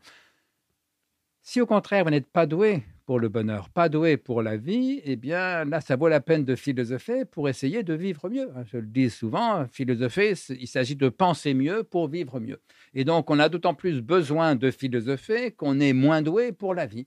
Et c'est ce que j'ai moi-même éprouvé, d'ailleurs, dès avant la mort de, cette petite fille. Euh, au fond, quand j'ai découvert la philosophie en, terminale, ça m'a passionné. Euh, parce que justement, je comprenais que ça pouvait m'aider, m'aider à vivre euh, finalement. Et d'autant plus que je me, suis découvert un peu, à ma, pas à ma grande surprise, enfin ça m'a un peu étonné, très doué pour la philosophie. Moi, j'étais un élève médiocre, alors, sauf en français, je me débrouillais bien, mais sinon j'étais feignant, indiscipliné, enfin bon, mauvais élève. Euh, alors pas catastrophe, j'ai jamais redoublé, mais enfin des fois ça s'est joué à pas grand-chose. Et puis, patatras, j'arrive en terminale, 17 ans et demi, je découvre la philosophie, ça me passionne et j'ai toujours eu la meilleure note durant toute l'année et souvent avec 3-4 points d'écart par rapport au second. Donc, mmh. quand vous découvrez tout d'un coup tellement doué pour la pensée et que vous savez par ailleurs tellement peu doué pour la vie, ben, il y a quelques logiques à mettre, si j'ose dire, sa puissance de penser au service de sa faiblesse de vivre. Et c'est pour ça que j'ai aimé la, philosophie pour l'intérêt intellectuel de la chose, c'est vrai, le plaisir de penser, c'est vrai, mais aussi parce que ça m'aidait à, vivre mieux. Et donc j'ai souvent dit que philosopher, c'est penser sa vie et vivre sa pensée. Alors on n'y arrive jamais tout à fait. Il y a toujours une part de non-pensée dans la vie et une part de non-vécu dans la pensée. Et c'est ce décalage au fait qui, fait qu'on continue à, philosopher. On n'y arrive jamais tout à fait, mais c'est ça la philosophie qui m'intéresse. C'est-à-dire que le plaisir de penser, s'il est déconnecté des réalités existentielles, biographiques ou vécues, oui, c'est intéressant, mais à, ce compte-là, autant faire des maths ou, de l'histoire. Mm. Par contre, le plaisir de penser, appliqué à votre propre vie, alors pas la vôtre toute seule, mais votre vie dans le monde, dans la société, dans l'époque qui est la nôtre, alors là, je trouve que c'est vraiment passionnant. Et puis c'est ça qui, qui, m'a aidé à, vivre mieux. Voilà, de, Deleuze disait que si vous pensez que la philosophie ne sert à rien, n'en faites pas. Et au fond, je suis d'accord. Moi, je pense que la philosophie, ça sert à quelque chose. À quoi? Bah, À vivre, évidemment. À vivre mieux, à vivre moins mal, si possible, à vivre euh, heureusement, quand on a un peu de chance, parce que le bonheur doit beaucoup à soi, mais encore plus en vérité à la chance. Et c'est ça aussi que la mort de Claire m'a aidé à comprendre, c'est que euh, l'essentiel du bonheur, ça, c'est pourquoi je n'ai jamais été stoïcien, même si j'adore le, stoïcisme par ailleurs, mais euh, les stoïciens, comme vous le savez, distinguent ce qui dépend de nous et ce qui n'en dépend pas. Et le ça, c'est celui qui ne désire que ce qui dépend de lui, donc il est toujours heureux, puisqu'il ne désire que ce qui dépend de lui, donc il le fait, donc tous ses désirs sont satisfaits. Sauf qu'un enfant qui meurt, ça ne dépend pas de vous. Euh, et être heureux à ce moment-là, ça ne dépend pas de vous. Euh, et donc, tout ce qui dépend de moi est soumis à l'état de choses qui n'en dépendent pas, et donc, au fond, le destin, ou plutôt le hasard, je ne crois pas du tout à quelque providence que ce soit, le hasard est plus fort nous. Ça veut dire que pour tout homme, toute femme, il dépend du hasard qu'il rencontre ou non quelque chose qu'il ne pourra pas supporter, quelque chose qui éventuellement le brisera ou le mettra à terre pendant des, jours, des semaines, des, mois ou, ou, des années. Et donc la conclusion que j'en ai tirée, c'est qu'il fallait avoir le bonheur modeste quand on a la chance mmh. d'être heureux et le malheur serein quand il se trouve qu'on est malheureux. Et au fond, ça fait aussi partie des choses qui m'ont aidé dans ce moment de malheur, c'est mieux au fond que le malheur tombe sur toi ou sur un autre. Qu'est-ce que ça change d'essentiel hein? Il est tombé sur toi. Bah, c'est la faute à personne. Tu es malheureux. Bah oui, c'est normal. Euh, autrement dit, il faut le dire, on a le droit d'être malheureux. C'est pas un devoir que d'être heureux. Le philosophe Alain, que j'aime par ailleurs beaucoup, mais écrit un peu sottement dans un de ses propos sur le bonheur, c'est un devoir que d'être heureux. Non, bien sûr, on a le droit d'être malheureux. Euh, simplement, c'est un devoir d'essayer d'aider les autres à être heureux. Et donc, c'est pas la peine de tirer la gueule toute la journée sous peut-être que ce soir on est malheureux. Ça, je suis d'accord. Il y a une espèce d'hygiène et de politesse qui consiste à offrir plutôt aux autres un, visage souriant, avenant quand on en est capable. Et puis quand on pleure, bah, on reste à pleurer chez soi. Finalement, c'est plutôt mieux que de casser les pieds des, des, autres. Ça, oui. Mais non, non, ce n'est pas un devoir d'être heureux. On a le droit d'être malheureux. Et d'ailleurs, dernier point là-dessus, euh, ce que ça m'a apporté, que cette expérience du malheur, c'est de comprendre ce que c'est que le bonheur. C'est-à-dire, je me suis dit, putain, mais qu'est-ce que j'étais heureux il y a huit jours. Oui, c'est la question que je vais vous poser. C'est quand on connaît le malheur que l'on. Alors que huit jours plus tôt, j'étais un père de famille fatigué. Il pleurait la nuit, on, on mm. fait déjà des soucis, est-ce qu'elle va bien et tout. Et ça m'a éclairé sur ce qu'est le bonheur. Alors peut-être on peut en dire un mot. Hein. C'est une notion difficile, le, bonheur. Euh. Alors Kant, immense philosophe du XVIIIe siècle allemand, Kant écrit que le bonheur, c'est un idéal non de la raison, mais de l'imagination, écrit Kant. Autrement dit, le bonheur, tout le monde en rêve, idéal de l'imagination, mais personne ne sait exactement ce que c'est, ni encore moins comment l'atteindre. Euh, eh bien, moi, je crois savoir ce que c'est. Je vais vous proposer une définition du bonheur alors commençons d'abord par dire ce que n'est pas le bonheur. Euh, le bonheur, évidemment, et contrairement à ce que pense euh, Kant, euh, ça n'est pas la satisfaction de tous nos penchants, de tous nos désirs. Simplement parce qu'à ce compte-là, ça serait évidemment impossible puisque nos désirs sont ouverts à l'infini, il est exclu qu'ils soient tous euh, satisfaits, puisque notre vie est toujours limitée, toujours finie. Nos désirs infinis, il y a forcément une part d'insatisfaction. Puis ajoutons avec Schopenhauer que si tous nos désirs étaient satisfaits, ça serait, la vie serait formidablement ennuyeuse. Donc le bonheur, ça n'est pas la satisfaction de tous nos désirs, autrement dit, ça n'est pas ce que j'appelle la satiété, entendant par satiété la satisfaction de tous nos désirs. Le bonheur, ce n'est pas non plus, évidemment, une joie constante, permanente, immuable. Ça, c'est ce que j'appelle la félicité. Et bien sûr, la félicité n'existe pas. Parce que toute joie est fluctuante, euh, occasionnelle, ça vient, ça part, ça explose, ça, disparaît. Euh, la félicité, les croyants peuvent y croire pour après la mort, mais de notre vivant, il n'y a pas de félicité. Autrement dit, si le bonheur n'est pas la satiété, la satisfaction de tous nos désirs, si le bonheur n'est pas la félicité, une joie constante, permanente, immuable, qu'est-ce que c'est? Bien, la définition que je vais vous proposer va vous paraître d'abord fort triviale et non sans raison, et pourtant je crois que c'est la meilleure et qu'elle est formidablement éclairante. Ma définition est la suivante. Le bonheur, c'est simplement le contraire du malheur. Vous allez me dire, on n'est pas très avancé. On est considérablement avancé. Parce que le bonheur, c'est un idéal de l'imagination, dit Kant. À la limite, personne ne sait exactement ce que c'est. Euh, le malheur, c'est pas un idéal de l'imagination. C'est pas un idéal du tout. C'est une expérience. Autrement dit, quand on a été malheureux, et moi c'était le cas quand j'ai perdu cette, euh, petite fille, on a l'expérience du malheur. Et donc, on va pouvoir s'appuyer sur cette expérience vraie du malheur pour savoir ce que c'est que le malheur et par différence savoir ce que c'est que le bonheur. Parce que est-ce que j'ai vraiment une expérience du bonheur? Bah, Comme on ne sait pas encore ce que c'est, c'est difficile de répondre. Mais à la limite, euh, avoir trois jours de joie, déjà, ça paraît très détonnant d'être joyeux pendant trois jours d'affilée. Voilà, donc on va s'appuyer sur l'expérience vraie du malheur pour ceux qui ont, si j'ose dire, la chance de l'avoir vécu, pour savoir ce que c'est. Mon expérience du malheur, notamment quand j'ai perdu Claire, mon expérience du malheur m'amène à proposer la définition suivante. J'appelle malheur tout laps de temps, toute durée, où toute joie paraît immédiatement impossible.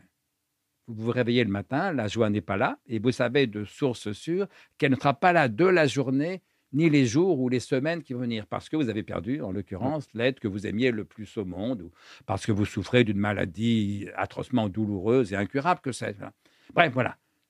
La joie vous paraît immédiatement impossible, vous êtes malheureux. Ma thèse, c'est le bonheur, c'est le contraire du malheur. Si le malheur, c'est tout laps de temps où la joie vous paraît immédiatement impossible, j'appelle bonheur toute durée, tout laps de temps où la joie paraît continuellement immédiatement possible. Pas toujours réel, arrêtez de rêver, ça c'est la félicité, ça n'existe pas. Non, non, mais immédiatement et continuellement possible. Autrement dit, vous vous réveillez le matin, la joie est là ou elle n'y est pas. Pour moi, pour tout vous dire, le matin, elle y est rarement, j'ai des réveils plutôt difficiles. Mais vous savez que la joie peut venir, qu'elle va venir sans doute dans la journée et puis qu'elle reviendra. Eh bien, ces longs laps temps, ces longues durées, ça peut durer des mois, des années où la joie vous paraît continuellement et immédiatement possible, c'est ce que j'appelle le bonheur. Hein. Et l'avantage douloureux d'avoir été malheureux, c'est qu'on se dit, mais voilà, le bonheur, c'est ça, quel bonheur de n'être pas malheureux. Alors des fois, on me dit, mais ce n'est pas le sens ordinaire du mot. C'est vrai, si vous prenez euh, les dictionnaires, le Larousse, que sais-je, on décrit le bonheur comme étant un état de complet bien-être, durable, etc. Mais ce n'est pas ça la vraie la, définition opérationnelle. Par exemple, quand on interroge les Français, on le fait tous les ans, on leur pose la question Êtes-vous heureux? Depuis des années, crise ou pas crise, en gros, 80% des Français répondent oui à cette question Êtes-vous heureux? Quand j'étais jeune philosophe, je me disais Mais c'est pas possible, les gens mentent, ils font semblant d'être heureux. Mais pas du tout. On vous demande Êtes-vous heureux? Bah, Les Français disent bah, Au fond, je suis pas malheureux. Et donc, oui, je suis heureux. Ça ne veut pas dire qu'ils vivent dans un état de complet bien-être, ça ne veut pas vivre, euh, encore moins dans un état de bien-être permanent, ça ne veut pas dire qu'ils vivent dans une joie immuable, ça ne veut pas dire que tous leurs désirs sont satisfaits, bien sûr que non. Ça veut dire qu'ils ne sont pas malheureux. Et donc, plutôt que d'être malheureux, de n'être pas heureux, comme c'est la pente pour beaucoup d'entre nous, vous savez ce joli mot de Flaubert dans une lettre à je ne sais de ses amis, il écrit ce redoutable petit mot bonheur qui fit couler tant de larmes. Et vous on dit, oh là, je suis pas heureux, tout d'un coup, on fond en larmes. Eh bien, plutôt que d'être malheureux de n'être pas heureux, soyons heureux de n'être pas malheureux. Et c'est en ce sens que l'expérience du malheur m'a appris quelque chose, elle m'a appris ce que c'est que le bonheur. Et donc, si vous me demandez, êtes-vous heureux? Ben, Je vais vous répondre, en ce moment, oui, ça va, j'ai pas de gros soucis, j'ai pas de souffrance, mes enfants par chance, se, porte bien, bon, euh, tout va bien. Ça ne veut pas dire que je vis dans un état de joie permanente, que tous mes mmh désirs sont satisfaits, que je n'ai peur de rien, que je n'ai aucun souci, euh, aucun malaise. Non, non. Euh, je ne suis pas malheureux. Et alors maintenant, souvent les intellectuels, enfin pas tous, mais certains me disent, mais le bonheur, ça n'existe pas. Et ben voilà, quand quelqu'un me dit le bonheur, ça n'existe pas, moi je me dis deux choses. Un, euh, en voilà encore un qui confond le bonheur et la félicité, ou qui confond le bonheur et la satiété. Donc là, il y a un truc conceptuel qu'à mon avis, il n'a pas compris. Deux, en voilà encore un qui n'a jamais été vraiment malheureux, ne serait-ce qu'une fois dans sa vie. Parce que ceux qui ont été vraiment malheureux au moins une fois dans leur vie, eh bien, ils savent au moins par différence que le bonheur aussi existe. Le bonheur, c'est justement quand on n'est pas malheureux. Alors c'est du relatif. Hein. On est plus ou moins heureux, la joie est plus ou moins fréquente, plus ou moins euh, possible dans, la journée. Oui, c'est du relatif. Mais qu'est-ce que c'est bon d'être heureux? Et quand on a été vraiment malheureux, eh bien, on n'oublie pas ce, goût du bonheur, cette chance formidable que c'est que de n'être pas malheureux. Passionnant. Très bien. On, on va continuer. Tout à l'heure, on a parlé donc de votre spiritualité. Cette fois-ci, euh, j'aimerais qu'on parle un petit peu bah, de, vos positionnements, si je peux dire, euh, utiliser ce terme philosophique, puisque vous décrivez comme matérialiste, rationaliste, humaniste. Est-ce que vous pourriez un petit peu. Euh, oui, bien sûr. Alors, je précise souvent, pour être plus clair, matérialiste à la façon d'Épicure ou au même sens qu'Épicure, rationaliste au même sens que Spinoza et humaniste au même sens que Montaigne. reprenons chacun de, ces trois termes. Alors, matérialiste au même sens qu'Épicure. Qu'est-ce que c'est qu'être matérialiste au sens philosophique du terme? Je dis au sens philosophique du terme parce que ce mot de matérialisme, il a deux sens différents. Il y a un sens trivial et un sens philosophique. Alors, au sens trivial, être matérialiste, c'est ne vivre que pour les plaisirs matériels, les plaisirs de la chair. La bouffe, le sexe, euh, le hmm. confort. Bref, être matérialiste, en ce sens-là, c'est n'avoir pas d'idéal. Et bien sûr, ce n'est pas en ce sens qu'Épicure est matérialiste. Pour Épicure, la sagesse est son idéal. Ce n'est pas en ce sens que Marx est matérialiste. Pour Marx, le communisme est son idéal. Ça n'est pas en ce sens que je suis matérialiste. J'adore les plaisirs de la chair, évidemment, mais comme tout homme, et comme Épicure notamment, mais euh, ça ne m'empêche pas d'avoir des idéaux. La justice, la sagesse, la liberté, ce sont des idéaux. Donc je ne suis pas matérialiste au sens trivial du terme, je suis matérialiste au sens philosophique du terme. Alors qu'est-ce que c'est qu'être matérialiste au sens philosophique du terme? C'est penser que tout est matière ou matériel, tout est matière ou produit de la matière. Autrement dit, c'est penser qu'il n'existe rien d'immatériel et que euh, tout ce qu'il y a en nous de, de spiritualité, d'intellectualité, de pensée est produit par la matière. Concrètement, être matérialiste, c'est penser que ce qui pense en vous, ça n'est pas une âme immatérielle, ça n'est pas un esprit immatériel, c'est votre cerveau. Et bien sûr, le cerveau est aussi matériel que n'importe quel organe, plus complexe que les autres organes, mais aussi matériel que n'importe quel organe. Et donc, être matérialiste, ça amène aussi à penser que le monde n'a pas été créé par un Dieu immatériel, que le monde est intégralement matériel et que la pensée a été produite par la matière, notamment dans le cerveau humain, mais aussi bien à un moindre degré dans le cerveau des, animaux, peut-être dans des cerveaux extraterrestres ou des organes d'êtres vivants extraterrestres qui pourraient être autre chose que des cerveaux. Enfin voilà, bref, c'est penser que euh, la pensée n'existe que de façon seconde et déterminée parce qu'elle est un produit de la matière. Et voilà, et je pense que le point le, crucial de ce point de vue, pour le dire la chose la plus concrètement possible, être matérialiste, c'est penser que c'est le cerveau qui pense et que donc la mort du cerveau sera ma disparition totale et, définitive. Et c'est là où le matérialisme poussé jusqu'au bout mène à l'athéisme et à ce que j'appelais un horizon de désespoir, puisqu'au bout du compte, encore une fois, c'est toujours la mort qui gagne, mais raison de plus pour aimer la vie. Et c'est ça le paradoxe du matérialisme, et c'est pour ça que c'est très éclairant chez Épicure. Le même Épicure qui vous explique qu'on va tous mourir et que c'est pas si grave puisque la mort n'est rien. donc pour le matérialiste, avoir peur de la mort, c'est avoir peur de rien, ce qui est idiot. Euh, Épicure vous explique que l'important, c'est d'aimer la vie. et qu'il faut l'aimer d'autant plus qu'elle est plus brève. Si elle devait durer toujours, à la limite, on pourrait perdre son temps, pester contre tel ou tel euh, désagrément. Mais comme elle est brève, il est important de la vivre le mieux possible. Voilà. Et c'est ce qu'on verra aussi très clairement 23 euh, siècles plus tard chez Albert Camus. Hein. Dans le mythe de Sisyphe, Camus écrit Il est difficile de penser l'absurde sans avoir envie d'écrire un traité du bonheur. Et oui, c'est parce que la vie est absurde. Alors absurde parce qu'après, tout débouche sur le néant. Raison de plus pour accorder de l'importance à cette vie-ci, puisque c'est la seule qui nous soit donnée, et si possible, à la façon de la vivre le, plus heureusement possible.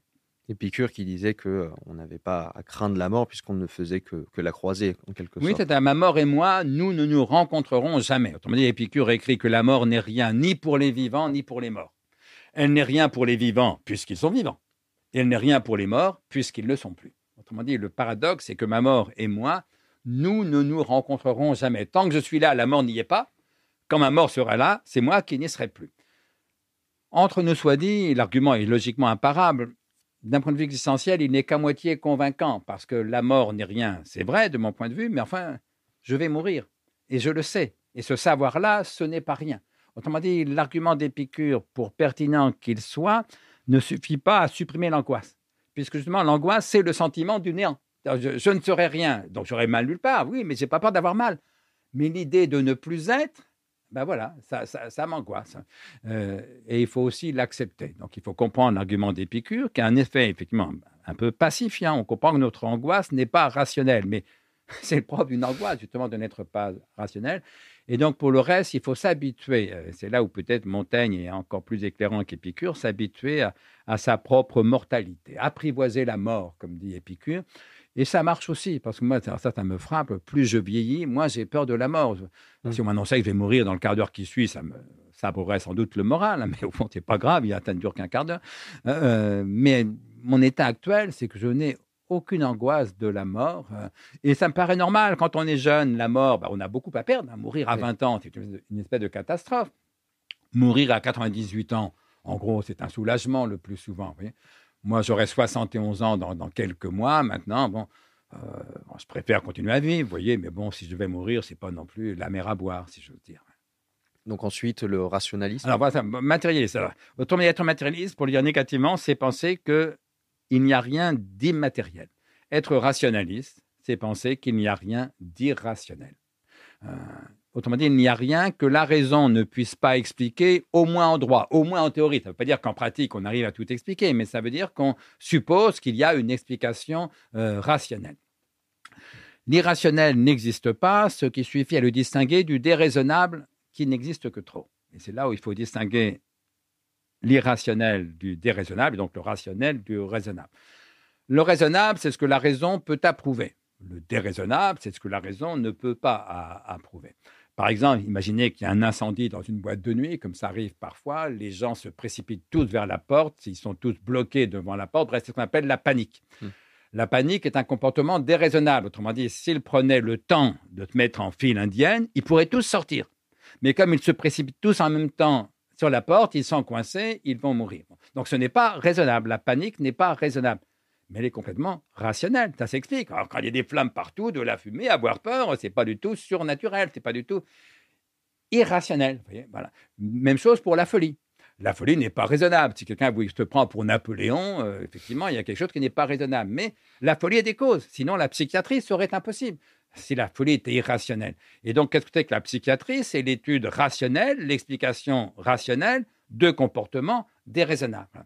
Et donc, être rationaliste au même sens que Spinoza, c'est penser comme Spinoza que tout est rationnel, que la raison en droit, en théorie, peut tout expliquer, même si en pratique, on n'y arrive bien sûr jamais complètement. Bref, c'est penser que l'irrationnel n'existe pas.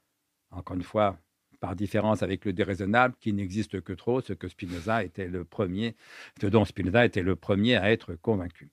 Enfin, humaniste, à la façon de Montaigne, c'est là peut-être où c'est le plus éclairant, c'est qu'au fond, Épicure était matérialiste au même sens que Marx, au même sens que Diderot, au même sens que Lamétrie, au même sens que moi, au même sens que tous les matérialistes.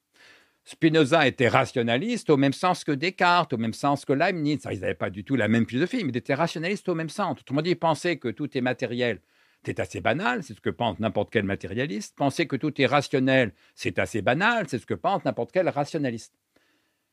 Alors que Montaigne est humaniste, est humaniste d'une façon qui n'est pas la façon de tout le monde. Parce que pour beaucoup, l'humanisme, au fond, comme on dit un peu sottement, c'est croire en l'homme. Beaucoup de gens, notamment des croyants, des chrétiens, me disent Non, d'accord, vous êtes athée, mais c'est pas grave parce que vous, vous croyez en l'homme. Ça, c'est vraiment important. Je réponds toujours Mais non, Je ne crois absolument pas en l'homme. D'abord, parce qu'il n'y a pas lieu de croire ou non en l'existence de quelque chose dont l'existence est avérée. Un peu comme si vous demandiez est-ce que vous croyez en cette montre? Mais non, il n'y a pas à y croire, elle existe, c'est une donnée d'expérience. Et donc l'existence de l'humanité étant un fait, une donnée d'expérience, la question ne se pose pas d'y croire ou non. Si maintenant on entend par croire en l'homme, croire en la bonté de l'homme, en l'excellence de l'homme, alors encore moins, puisque ce que toute l'expérience nous apprend, c'est que l'homme est capable du pire bien plus souvent que du meilleur. Hein, pour quelques héros, il y a des milliers de salauds, euh, et surtout capable du médiocre, bien plus souvent que du meilleur, et fort heureusement que du pire. Hein. Pour quelques héros, quelques milliers de salauds, il y a des millions de braves gens, comme vous, comme moi, un peu lâches, un peu généreux parfois, etc. Et donc, il n'y a rien à adorer en, l'homme. C'est bien que euh, l'humanisme de Montaigne, ça n'est pas du tout le culte de l'humanité ça n'est pas du tout adorer l'être humain, célébrer la grandeur de, l'être humain. Euh, c'est au contraire nous pardonner mutuellement nos petitesses, nos faiblesses. On trouve la même chose chez Voltaire. Hein. Pardonnons-nous mutuellement nos faiblesses, c'est la meilleure façon de, vivre ensemble. Bref, c'est ce que j'appelle un humanisme de la miséricorde. Hmm. Un humanisme qui n'est pas une religion de l'homme. Vous savez que mon ami Luc Ferry a écrit un, un livre qui s'appelle L'homme-dieu ou le sens de la vie. Voilà.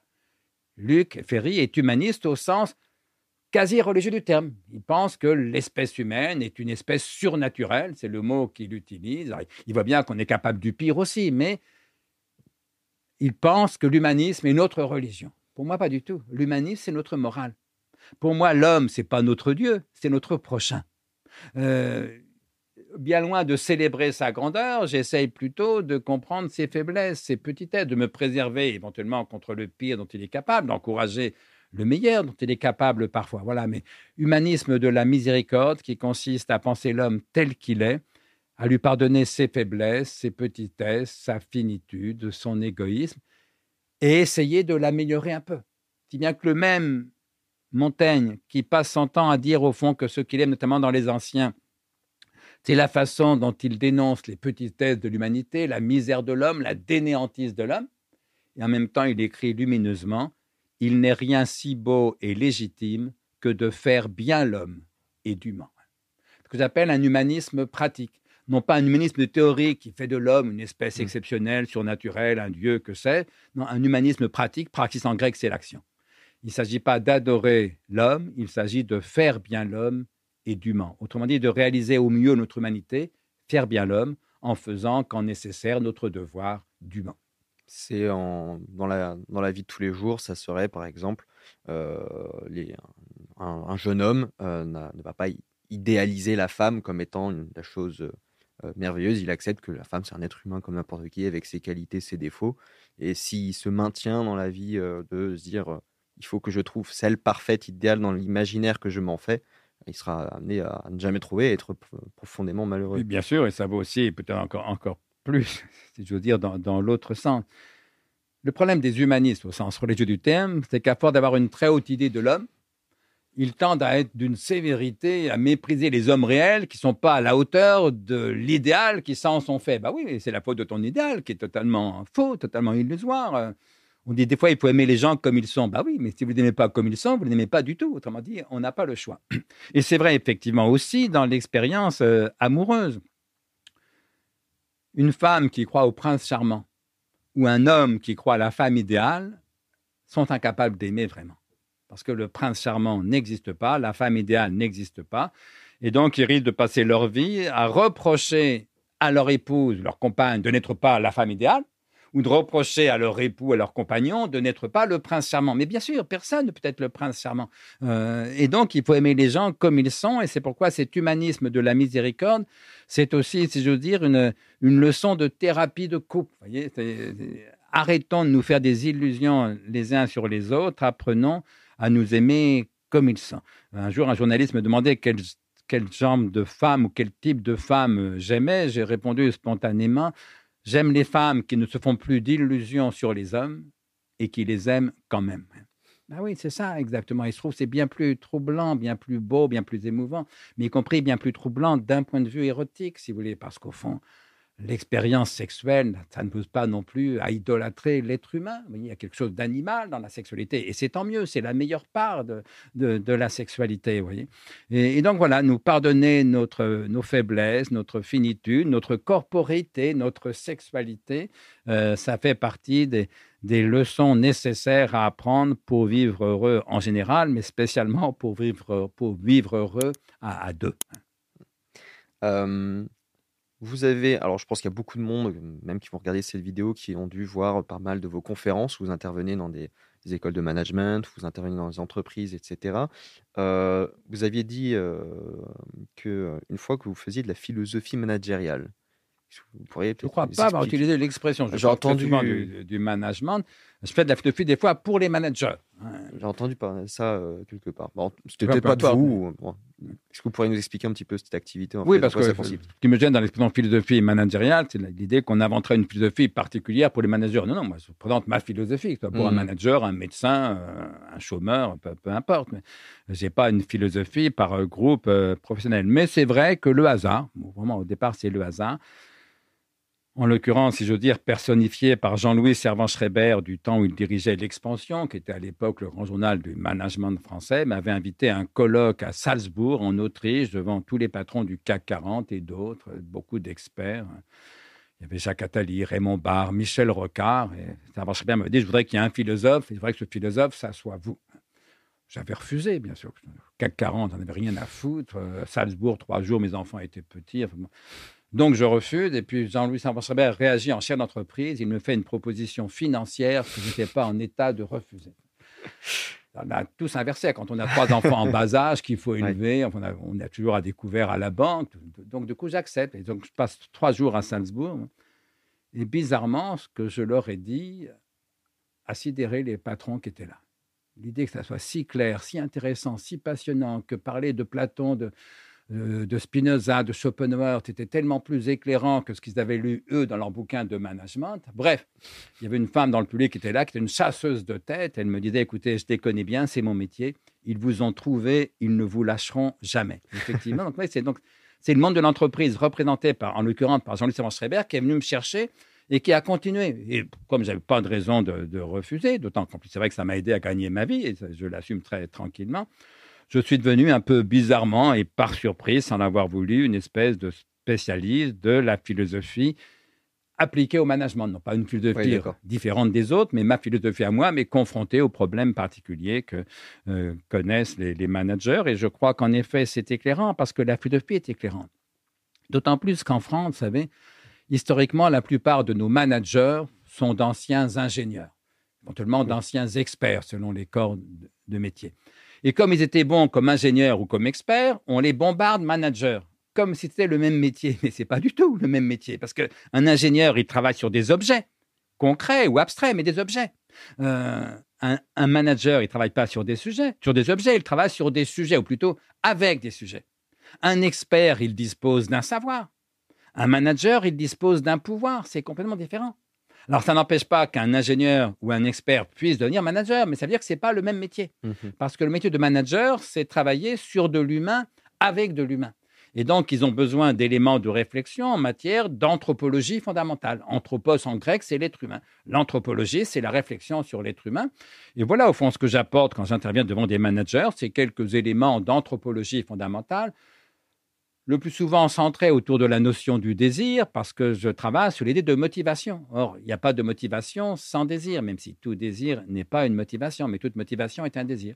Et donc voilà, donc j'ai produit, notamment on trouve ça sur Internet, une assez longue réflexion fondée sur deux conceptions différentes du désir, celle de Platon, le désir comme manque, celle de Spinoza, le désir comme puissance. Et je montre que les deux sont vrais, mais en même temps s'opposent frontalement et que quand on applique ces deux lectures au problème du management et aussi au problème du marketing, ça aboutit à des pensées tout à fait éclairantes, tout à fait opératoires, et d'ailleurs tous les échos que j'ai dans le monde de l'entreprise me confirment qu'en effet c'est très intéressant, très, très utile, et ben voilà, tant mieux si la philosophie peut servir aussi à d'autres que moi. Et donc au final, qu'est-ce qui fait un, bon manager C'est beaucoup de, de, choses différentes, mais c'est d'abord, je crois, la compréhension de l'autre. Il y a des qualités d'empathie, des qualités d'écoute, des qualités de disponibilité, éventuellement un, peu de, charisme, un peu le fait d'être un leader, comme on dit, voyez. Mais d'abord, arriver à se mettre à la place de l'autre. Je crois que c'est ça, au fond, qui est la vraie qualité du manager. Or, euh, ça, le soin, ils ne l'ont pas appris. Hein. C'est pas en devenant ingénieur qu'on acquiert des, qualités d'empathie, de, dynamisme, de compréhension profonde de, l'autre. Et pour ça, effectivement, je dis pas qu'il n'y a pas que la philosophie qui peut y aider, mais la philosophie peut y contribuer puissamment. Et le, lien que vous faites avec le marketing, euh, il consiste en quoi, du coup? Il faudrait faire la conférence, là, ça serait trop, trop long, mais la vraie question du management, c'est qu'est-ce qui fait courir vos collaborateurs, les salariés. La vraie question du marketing, c'est qu'est-ce qui fait courir les clients? Autrement dit, qu'est-ce qui suscite euh, l'achat? Ma réponse, c'est que c'est le désir dans les deux cas, puisque, comme dit Aristote, le désir est l'unique force motrice. Euh, et donc, la vraie question, c'est de savoir après quoi courent les salariés. Est-ce qu'ils courent après ce qui leur manque? Auquel cas, ils courent chez Platon, ce qui laisse entendre que vous avez un management de style essentiellement platonicien. Ou est-ce qu'ils courent, comme dirait Spinoza, pour développer leur puissance de courir? Est-ce qu'ils courent parce que la course les met en joie? Est-ce qu'ils courent parce qu'ils aiment la course à pied? Auquel cas, vos collaborateurs courent chez Spinoza, ce qui laisse entendre que vous avez un management de style au moins en partie Spinoza. Je dis au moins en partie parce qu'il y a toujours du manque, il y a toujours du Platon. Ah oui, les gens travaillent d'abord pour l'argent. Ils courent après l'argent qui leur manque, mais ça ne suffit pas à la motivation. Même chose pour les clients. Qu'est-ce qui fait courir vos clients? Bah, le désir, puisque le désir est l'unique force motrice. Oui, mais est-ce que vos clients courent après ce qui leur manque? Auquel cas, ils courent chez Platon, ce qui laisse entendre que vous avez un marketing de style essentiellement platonicien. Ou est-ce que vos clients courent parce qu'ils ont plaisir à développer leur puissance de courir, parce que la course les met en joie, parce qu'ils aiment la course à pied? Auquel cas, ils courent chez Spinoza, ce qui laisse entendre que vous avez un marketing de style au moins en partie spinoziste. D'accord. Un dernier exemple. Bien sûr que c'est plus facile de vendre à vos clients quelque chose qu'ils n'ont pas et qui leur manque. Autrement dit, Platon, bah oui, c'est le basique du, business. Euh, enfin, si vous êtes marchand de fringues, hein, marchand de chemises, hein. le problème de base de marketing quand on est marchand de chemises, c'est que tous vos clients ont déjà des chemises. Au moins une sur eux. Mais la plupart en ont tellement chez eux qu'ils ne savent même pas combien de Je suis à peu près certain que vous ne savez pas combien vous avez de chemises. Vous ne pouvez pas me dire que vous, en manquez. Vous ne savez même pas combien vous en avez. Hmm. Et pourtant, vous êtes évidemment un client des marchands de chemises. Si bien que le client, le marchand de chemises, pardon, est dans la redoutable situation de devoir vendre des chemises à quelqu'un qui a déjà des chemises, qui n'est pas en manque, qui n'est pas chez Platon. Alors oui, il a pu arriver il y a quelques semaines. Euh, votre machine à laver est tombée en panne, la femme de ménage était en congé, votre couple était en crise. Bref, vous avez été un peu juste point de vue chemise. Vous allez chez Platon acheter les chemises qui vous manquent. Platon vous les vend. Platon est marchand de chemises. Platon est marchand de tout ce qui manque. Mais enfin, le marchand de fringues, qui ne vendrait des fringues qu'à ceux dont la machine à laver tombe en panne, dont la femme de ménage est en congé ou dont le couple est en crise, il ferait vite faillite. Il faut aussi vendre des fringues à ceux qui aiment les fringues. Et pas seulement les fringues qui manquent, celles dans la vitrine, mais les fringues qu'on porte, le plaisir, la fameuse petite robe noire, les vêtements qu'on a plaisir à porter on n'est plus chez Platon, on est chez Spinoza. Alors, je vous la fais très brève, mais mhm. voilà comment les concepts, pardon, comment deux théories différentes du désir, celle de Platon, le désir comme manque, celle de Spinoza, le désir comme puissance, aboutissent à deux conceptions et deux pratiques différentes, et du management et du marketing. Et encore une fois, les deux sont vrais. On n'a pas renoncé à vendre des chemises à ceux qui n'ont plus de chemises, évidemment. Euh, mais la valeur, ajoute, la valeur différentielle, la valeur ajoutée en termes de marketing, est plutôt du côté de Spinoza que du côté de Platon, parce qu'il y a concurrence. Hein, il n'y a rien de plus facile à manger, il y a rien de plus facile que de vendre à manger à un affamé en manque, s'il est solvable. Sinon, c'est plus du business, c'est de l'humanitaire. C'est très bien aussi, c'est peut-être mieux, mais c'est autre chose. Oui, mais sauf que le type qui a faim, il a le choix entre plusieurs restaurants différents, plusieurs façons de s'alimenter. Est-ce qu'il va aller au fast-food du coin? Est-ce qu'il va aller euh, acheter un McDo? Est-ce qu'il va aller euh, manger un sandwich turc, s'il a les moyens dans tel ou tel restaurant étoilé ou pas. Comment va-t-il choisir? Pas parce qu'il a faim, il aura mangé dans n'importe quel restaurant. Il va choisir la nourriture qu'il préfère, autrement dit celle qu'il aime le plus. Comme me l'a dit un jour un restaurateur à qui j'expliquais ça, il me disait Vous avez raison, on vient chez Platon, on revient chez Spinoza. Les restaurants où on revient, c'est ceux dont on a aimé la nourriture. Pas ceux, donc pas la faim. Bref, pourquoi va-t-on au restaurant? On va au restaurant parce qu'on a faim. Mais pourquoi a-t-on choisi ce restaurant? On a choisi ce restaurant parce qu'on aime la nourriture qu'on y sert, ou on pense qu'on l'aimera. On a lu une critique gastronomique, un copain vous l'a recommandé. Oui. Et donc, c'est pas l'un ou l'autre. C'est forcément l'un. Platon, il faut bien qu'on ait à manger. Mm. C'est parce qu'on a faim. Donc, si on ne nous sert pas à manger, ça n'ira pas. Mais c'est aussi l'autre. Spinoza, il faut aussi prendre du plaisir, de la joie, aimer la nourriture qu'on nous sert. C'est pas l'un ou l'autre, c'est forcément l'un, Platon, et dans le meilleur des cas, c'est aussi l'autre, Spinoza. Mais ce qui fait la valeur ajoutée, la différence dans la concurrence, c'est bien sûr plutôt le pôle Spinoza que le pôle Platon.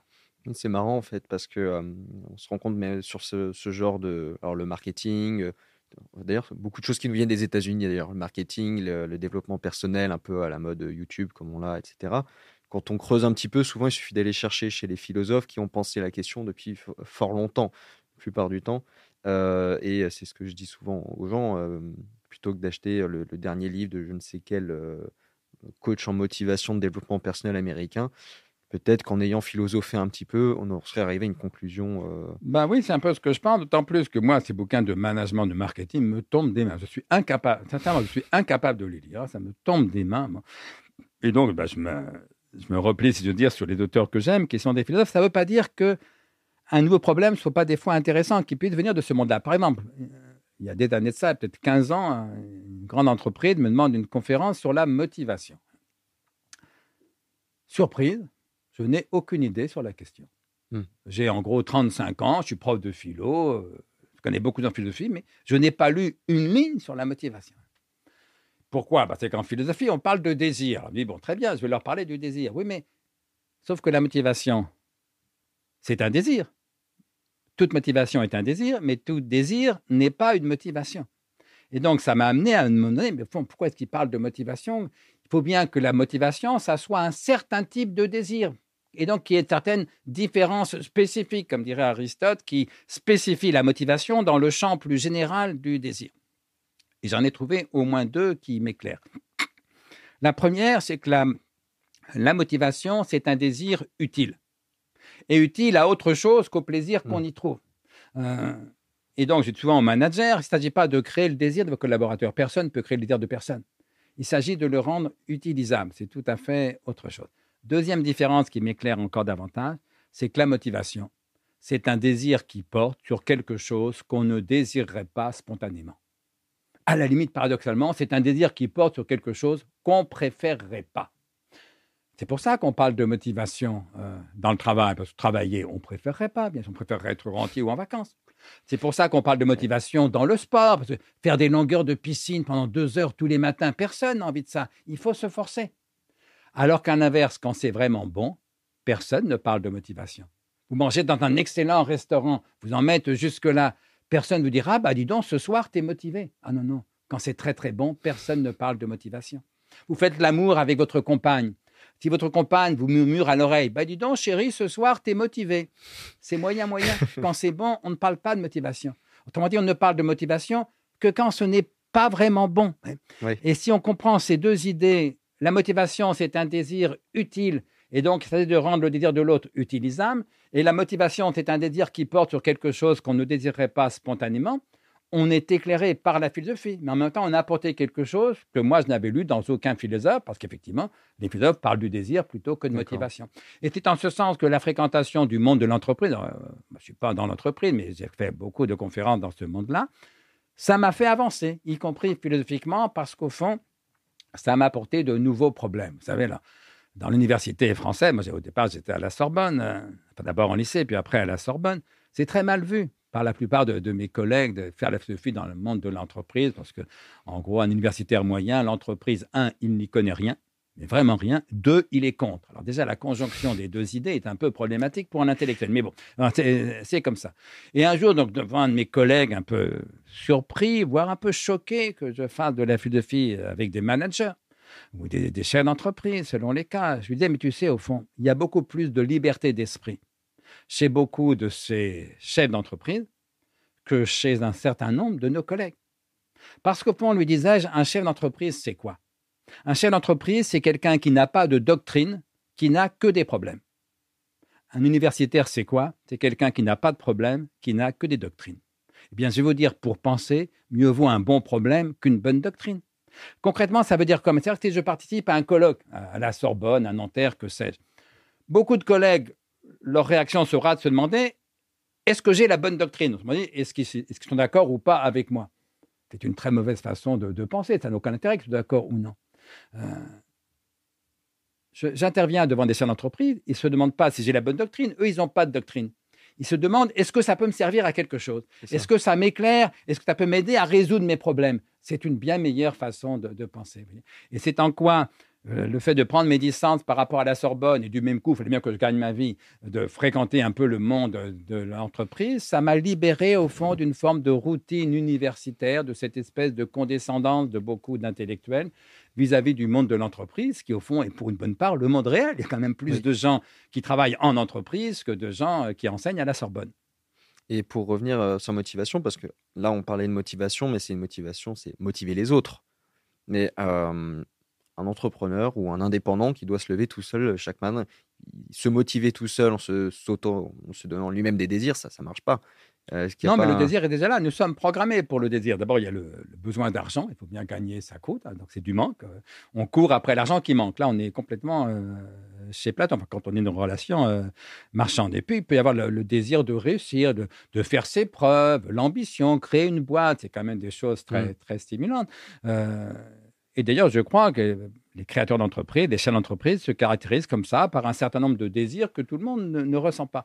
Euh, en revanche, il faut aussi, quand on est manager, motiver les autres. Alors, ce que je dis toujours aux dirigeants d'entreprise, c'est qu'au fond, alors, je leur cite Aristote, le désir est l'unique force motrice. Spinoza, le désir est l'essence même de l'homme. Bref, nous sommes des êtres de désir. C'est ça mon anthropologie fondamentale.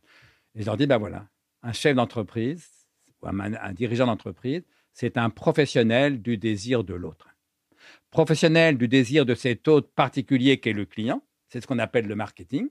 Professionnel du désir de cet autre particulier qu'est le salarié, le collaborateur, c'est ce qu'on appelle le management. Et, donc c'est un métier très particulier parce que le plus souvent, on n'est pas un professionnel du désir de l'autre. Le type qui est plombier, c'est un professionnel de la plomberie, c'est aussi bête que ça. Plombier salarié. Oui, mais celui-là, c'est un bon, il est ambitieux, il en veut, un moment, il démissionne de la boîte où il était salarié, il se met à son compte à l'instant même où il se met à son compte, il est obligé de devenir aussi un professionnel du désir de ses clients. Il est obligé de faire peu ou prou, bien ou mal, du marketing. il est toujours plombier, mais il doit faire du marketing. Et puis ça marche. Il a de plus en plus de clients, il embauche un collaborateur, deux collaborateurs. Du jour où il embauche son premier collaborateur, il est obligé de devenir aussi un professionnel du désir de son collaborateur. Il est obligé de faire peu ou prou, bien ou mal, du management ça n'empêche pas d'être plombier. Ils sont deux, trois sur le chantier. Il, fait de la plomberie comme tout le monde. Oui, mais à ce métier de plombier, c'est ajouté un métier de marketeur, un métier de, manager. Ok. Ok, très bien. Euh, vous êtes fait remarquer aussi euh, pendant la période Covid, puisque vous étiez un peu euh, l'un des rares à, amener un peu de contradiction sur, certains plateaux télé ou sur les radios. à cette époque, donc vous disiez que effectivement on était rentré dans une sorte de, peur, panique mondiale et que c'était une très mauvaise conseillère. Aujourd'hui, là, on, est, on, arrive fin 2022, on a un petit peu de recul. Euh, quel regard vous porteriez là sur cette période avec le recul qu'on a maintenant, sachant qu'on peut en parler plus facilement aussi? Bah, Moi, j'ai le sentiment d'avoir raison, euh, voilà, d'avoir eu raison, et je, continue à, à, penser ce que je pensais à l'époque. C'est vrai que j'ai trouvé cette peur totalement exagéré. Rappelez-vous, tous les soirs à 20h, vous aviez émission spéciale du journal de 20h. Ça voulait dire quoi? On ne parlait que du Covid. Les guerres ailleurs, la politique, ça n'existait plus. Il n'y avait plus que, que le Covid. Euh, et donc, il y avait des réactions euh, effrayées dans la population. On ne leur parlait que de ça, en oubliant de relativiser la chose j'ai souvent dit aux journalistes, on vous a appris dans les écoles de journalistes qu'un chiffre, ça ne veut rien dire parler parce qu'on nous bombardait les chiffres. Aujourd'hui, il y a eu 360 euh, morts, euh, aujourd'hui 408 morts. Euh, je leur disais, mais un, chiffre n'a pas de valeur lui-même, il faut le mettre en perspective en le comparant d'autres. Et par exemple, moi, je me suis demandé, il, meurt combien de gens en France habituellement? Et bizarrement, aucun journaliste ne l'avait jamais dit. La réponse, c'est 1650. Alors, ça n'annule pas les 400 morts ce jour-là du Covid, c'est 400 morts de trop, mais en quoi ces 400 morts-là sont-ils plus graves que les 1650 qui meurent euh, d'autre chose mmh. Il meurt 600 000 personnes par an en, France. Je me souviens, il faudrait vérifier le chiffre. Voyez, mais, oui, je crois que c'est 600 000. Il en est mort 64 000 du Covid-19 en 2020. Une fois, c'est 64 000 morts de trop, mais quand le président Macron, euh, le 1er janvier ou le 31 décembre, je ne sais plus, prend la parole dans son discours de fin d'année pour présenter ses voeux, il commence par dire J'ai d'abord une pensée pour les 64 000 de nos concitoyens qui sont morts du Covid. J'avais envie de lui dire Mais et les 600 000 autres Tu t'en fous? D'autant plus que les morts du Covid, euh, alors là, j'ai réagi en tant que père de famille. Cette maladie tuait essentiellement des gens de plus de 60 5 ans. 90% avaient plus de 65 ans. J'en faisais partie. Moi, j'avais 69 ans à l'époque. Euh, mais mes enfants, non. Autrement dit, on m'apprenait qu'il y avait une maladie qui tuait de préférence les vieilles gens, dont je fais partie, et dont mes enfants étaient à peu près préservés. Ils pouvaient tomber malades, mais ils avaient très très peu de chance de faire une forme grave de la maladie. Et donc moi, tous les matins, je me félicitais. Le père anxieux que je me disait, tiens, pour une fois, c'est bon, mes enfants courent moins de risques que moi. Et j'entendais tous les soirs à la télé des discours apocalyptiques. À les gens parlaient de peur au ventre, de tragédie, de cauchemar. De... J'ai même un journaliste qui me demandait mm. si c'était la fin du monde. Imaginez pour une maladie dont le taux de létalité, on l'a su très tôt grâce aux Chinois, était inférieur à 1%. Donc vous avez une maladie qui tue moins, moins de 1% des gens qui l'atteignent, qui ne tue pratiquement que des gens qui ont plus de 60 ans et souvent plus de 70 ou plus de 80 ans, vis-à-vis desquels les jeunes sont à peu près préservés. Moi, j'avais envie de, effectivement de dire arrêtons de paniquer, c'est plutôt rassurant. Et puis, il y avait les mesures privatives de liberté, le confinement. Moi, je me suis interdit de le condamner parce qu'il fallait bien effectivement éviter que les services de réanimation soient submergés. Il fallait sauver tous ceux qu'on pouvait sauver, ça va de soi. Donc, je me suis interdit de, critiquer le confinement, mais j'ai quand même voulu complexifier un peu la chose en disant que c'est quand même la première fois qu'on prive les jeunes de liberté pour préserver la santé de leurs grands-parents. Oui, puis il y a eu les passes. Qu'on ferme les écoles, mais qu'on sacrifie l'éducation des enfants à la santé de leurs grands-parents. Hmm. Et puis surtout les gamins masqués. On a fermé les écoles quelques semaines, mais les gamins ont été masqués pendant des mois. À partir de l'âge de 6 ans, vous imaginez apprendre à lire et à écrire avec un masque sur la figure devant un professeur lui-même masqué. Et puis au collège, en sixième, à 11 ans, apprendre l'anglais ou l'allemand masqué devant un professeur lui-même masqué. C'est la première fois qu'on sacrifiait l'éducation des jeunes à la santé des vieux. Et le vieux que je suis, mais qui est aussi un père de famille, un enseignant, un intellectuel, ne peut pas accepter sur le long terme qu'on sacrifie l'éducation des plus jeunes à la santé des plus vieux. Et donc j'ai rappelé, un, il est normal de mourir, on mourra tous, il faut arrêter d'en faire une catastrophe toutes les morts ne se valent pas. Ça, a scandalisé que j'ose dire ça, bien sûr. Tous les êtres humains sont égaux en droit et en dignité, ça va de soi, quel que soit leur âge, évidemment. Mais toutes les morts ne se valent pas, tout bêtement parce qu'il est quand même plus triste de mourir à 20 ou 30 ans que de mourir à 69 ans, ce qui était mon âge à l'époque, ou à 81 ans, ce qui était l'âge moyen des décès liés au, au Covid-19. Et là, ça m'a halluciné. En gros, je disais, mieux vaut mourir vieux que jeune. Je disais une platitude totale. Et les gens ont crié au scandale. Ah, il ose dire que toutes les morts ne se valent pas. Ben oui, du coup, s'il vaut mieux mourir vieux que jeune, ça veut dire qu'en effet, toutes les morts ne se valent pas. Et donc, ça veut dire qu'on était submergé par ce que j'ai appelé le sanitairement correct, au sens où on parle du politiquement correct. Il y a des choses que tout le monde sait être vraies, mais qu'on n'a plus le droit de dire, qu'on n'ose pas dire, parce que ça risquerait de, de, blesser telle ou telle mm-hmm. personne atteinte euh, du Covid. Et puis moi, j'ai été atteint du Covid. Euh, en janvier. Euh, 2021, le 30 janvier de, 2021, c'est, non, peu importe, mais janvier, février 2021, à la rien entre les deux, des semaines de fièvre, on ne sait pas trop ce que c'est. Je fais le test qui était négatif, on m'hospitalise. Finalement, on refait un test qui est positif. J'ai scanner, il n'y a aucun doute. Euh, j'ai le Covid-19. J'étais malade comme un chien, épuisé. Bon, euh, très bien, et je m'en suis sorti. Mais, quand j'étais à l'hôpital, je regardais les infos et je constatais avec plaisir que les gens commençaient à comprendre qu'il allait falloir vivre avec le Covid. Tout le monde préfère être en bonne santé que malade. Tout le monde préfère vivre que, que mourir. Mais on préfère mourir vieux que mourir jeune. Ça me paraît un point essentiel. Et donc, il faut apprendre à vivre avec. Et quand je vois les malheureux Chinois enfermés par millions dans leurs usines, enfin par centaines de milliers dans leurs usines, mais par millions dans leurs villes, parce qu'il y a quelques centaines de cas de, Covid, on voit ce, à quoi risque d'aboutir ce que j'appelle le pan-médicalisme, c'est-à-dire faire de la santé la valeur suprême à laquelle on sacrifie tout le reste la liberté, l'éducation des jeunes, euh, les loisirs, etc. Et ça, ça m'a effectivement inquiété. Donc j'ai pris la parole, parce que il se trouve, je sortais un livre, sinon je ne serais même pas allé à la télé, mais je sortais un livre, donc fallait, on m'invitait à la télé, j'en ai profité pour en parler. Euh, ça m'a inquiété. Et donc j'ai rappelé que, un, la santé n'est pas la valeur suprême. hein, que je sache, c'est un athée fidèle qui vous le rappelle, mais que je sache, il n'est pas écrit dans les évangiles, prenez soin de votre santé comme Dieu prend soin de la sienne. Il est écrit, aimez-vous les uns les autres comme Dieu vous aime. J'espère ne pas être le seul dans notre vieux pays de culture chrétienne à penser que l'amour est une valeur supérieure à la santé. Il n'est pas écrit au fronton de nos mairies santé, égalité, fraternité. Il hmm. est écrit liberté, égalité, fraternité. J'espère ne pas être le seul dans notre vieille République à penser que la liberté est une valeur supérieure à la santé. Bref, contrairement à ce que tout le monde a répété sans arrêt, il n'y a rien au-dessus de la santé, c'est faux. Il y a des valeurs supérieures à la santé. Mais qui plus est, la santé n'est même pas une valeur du tout. La santé, c'est ce que j'appelle un bien. Un bien, c'est quelque chose qui est désirable, éventuellement enviable.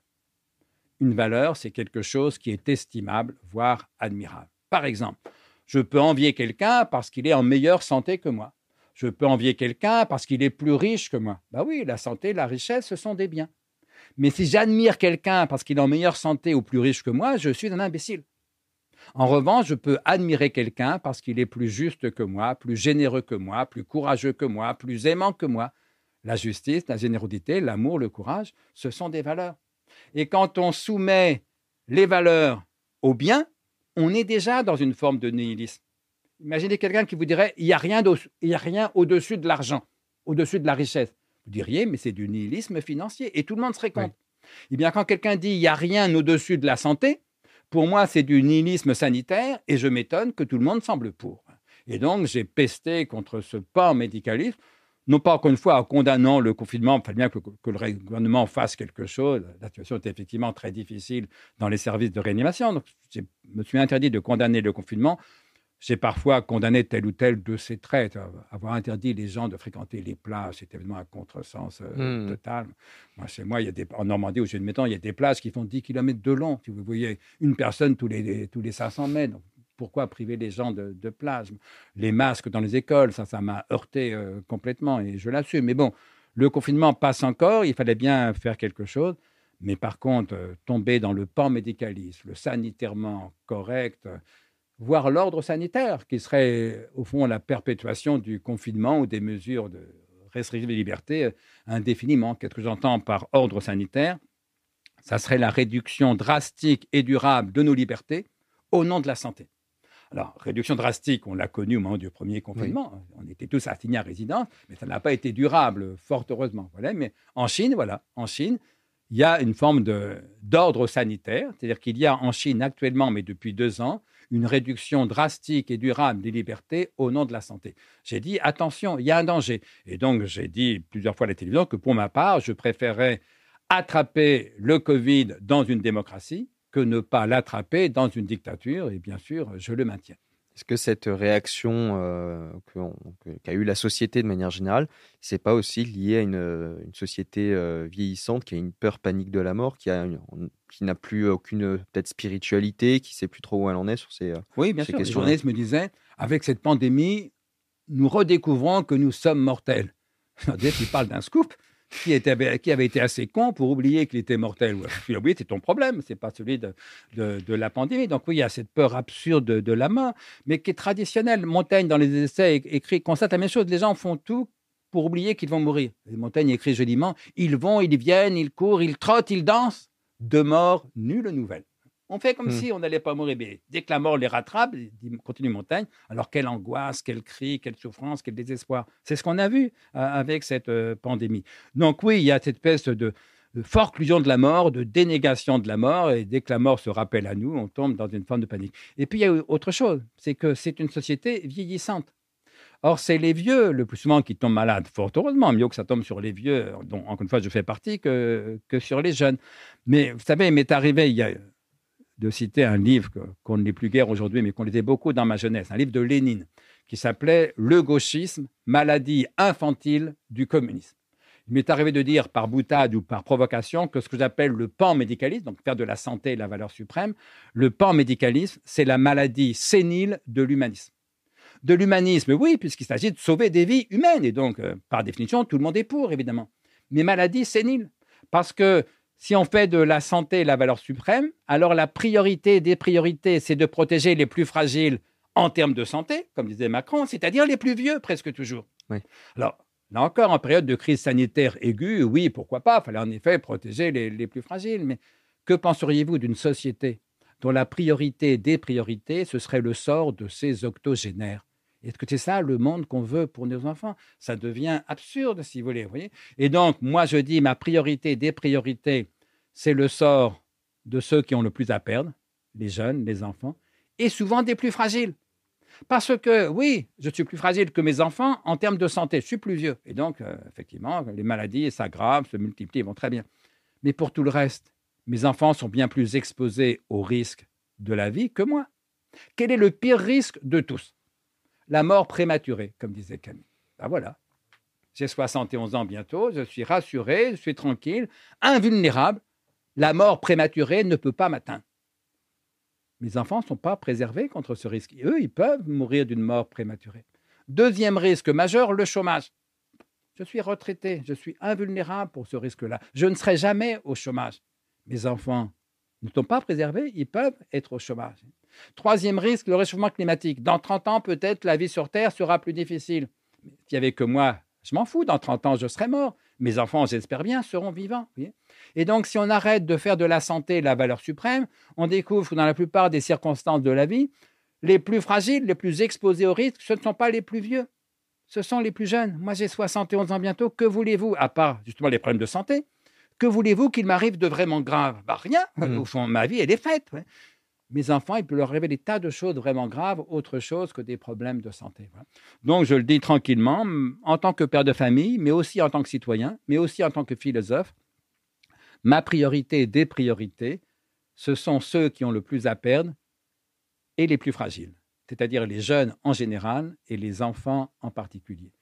Et qu'on ait pendant des mois sacrifié les jeunes et notamment les enfants à la santé de leurs grands-parents, j'ai trouvé que c'était un précédent inquiétant, hmm. compréhensible à l'époque, mais, mais inquiétant. On me parle de solidarité intergénérationnelle. Je suis pour, comme tout le monde. Sauf qu'on oublie de dire que depuis 300 000 ans que l'humanité existe, cette solidarité intergénérationnelle, elle est orientée, elle est asymétrique. C'est-à-dire qu'évidemment, les parents, les grands-parents sont prêts à se sacrifier pour leurs enfants ou petits-enfants, beaucoup plus bien sûr que les enfants ou petits-enfants ne, ne, seraient prêts à se sacrifier pour leurs parents ou grands-parents. Et c'est normal, et c'est sain, et c'est bien que ça soit comme ça. Depuis 300 000 ans, les plus vieux se sacrifient pour les plus jeunes, pendant quelques mois, voire quelques années, on a entrepris de faire l'inverse, euh, de mettre les plus jeunes, de sacrifier les plus jeunes, pas de les tuer bien sûr, mais de sacrifier leur loisir, leur liberté, leur éducation, leur bonheur en quelque chose, à la santé des plus vieux. Leur avenir financier. Le père de famille que je suis ne pouvait pas l'accepter. Je dirais que le vieil homme que je suis ne pouvait pas non plus l'accepter. Et j'ai d'ailleurs reçu beaucoup de lettres de parents, de grands-parents qui me disaient Mais bien sûr, vous avez raison, il n'est pas question de compliquer la vie de nos enfants pour préserver notre santé. Mais de manière, il y a la question de la santé qui est un, révélateur euh, très intéressant, mais euh, il y a aussi beaucoup de critères qui donnent le sentiment que euh, c'est, on en a un peu rien à faire de la jeunesse. On peut rajouter la question de la dette qui bah, ne sera pas remboursée par ceux qui sont par définition vieux et qui ne seront plus là dans 10 ans. On peut rajouter les questions, par exemple, il y avait l'Inserm qui avait sorti un rapport donc entre 2012 et 2019, il y a eu une augmentation de la mortalité infantile de 7%. Pour moi, ça devrait être un débat national, ce, sujet-là.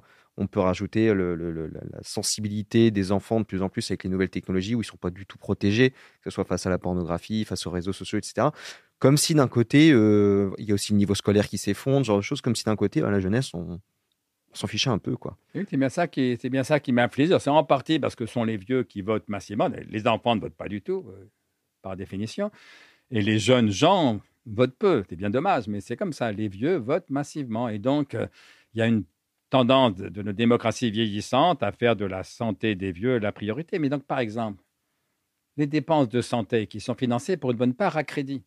Hmm. C'est-à-dire que c'est les jeunes d'aujourd'hui, les enfants d'aujourd'hui qui paieront demain. C'est quand même un problème. ça ne veut pas dire qu'il faut renoncer à financer nos, dépenses de santé, nos hôpitaux, mais ça veut dire qu'on ne peut pas non plus financer à n'importe quel prix. Euh, ça veut dire que la question du coût de la santé, c'est une très bonne question. Euh, vous savez, on dit toujours la santé n'a pas de prix, mais elle a un coût. Bah oui, elle a un coût et donc il faut la, la, financer. Et au plus fort de la pandémie, au fond, si on avait écouté les Français ou les médias, tout le monde aurait multiplié par deux le budget de la santé quitte à diviser par deux le budget de, l'éducation nationale. C'est quand même hmm. pas choquant, me semble-t-il, de dire que l'éducation de nos enfants est plus, est plus importante que notre santé.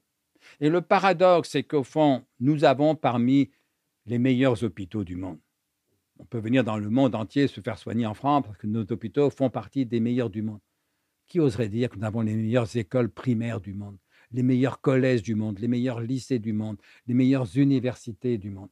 Et quand je vois le désastre, vous avez raison, qui concerne le niveau scolaire de nos enfants, quand je vois la misère de nos universités, j'ai beau ne plus être enseignant depuis très longtemps, mais j'ai envie de dire attention, s'il faut augmenter un budget, le budget de l'éducation nationale me paraît bien plus important encore et bien plus euh, avoir bien plus de besoins, de retard à rattraper que le budget de, la santé.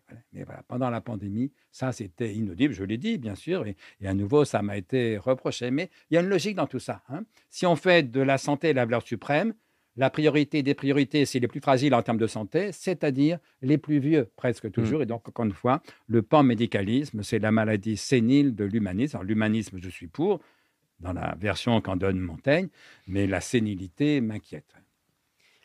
On va, on va continuer. Je vais vous dire quelques phrases que vous avez prononcées ou que j'ai trouvées sur des articles. Vous, aurez pu répondre. Euh, j'aimerais que vous développiez euh, autour de cette phrase-là. Euh, il est important de revaloriser l'ambition, l'émulation et le succès. Oui, ben, dans le contexte où vous parliez de l'école à ce moment-là. Oui, ça pour l'école, à propos du sport, parce que moi je suis pas du tout un fan de sport, donc je critiquais un peu la place exorbitante que le sport, spécialement le foot, occupe dans notre civilisation. Mais euh, le bon côté du sport, c'est que ça réconcilie les jeunes spécialement avec l'émulation, avec le succès, avec l'envie de, vaincre. Alors que dans nos écoles, très souvent, on fait tout pour les, un peu pour les décourager. C'est-à-dire, par exemple, on a supprimé les classements. Euh, hmm.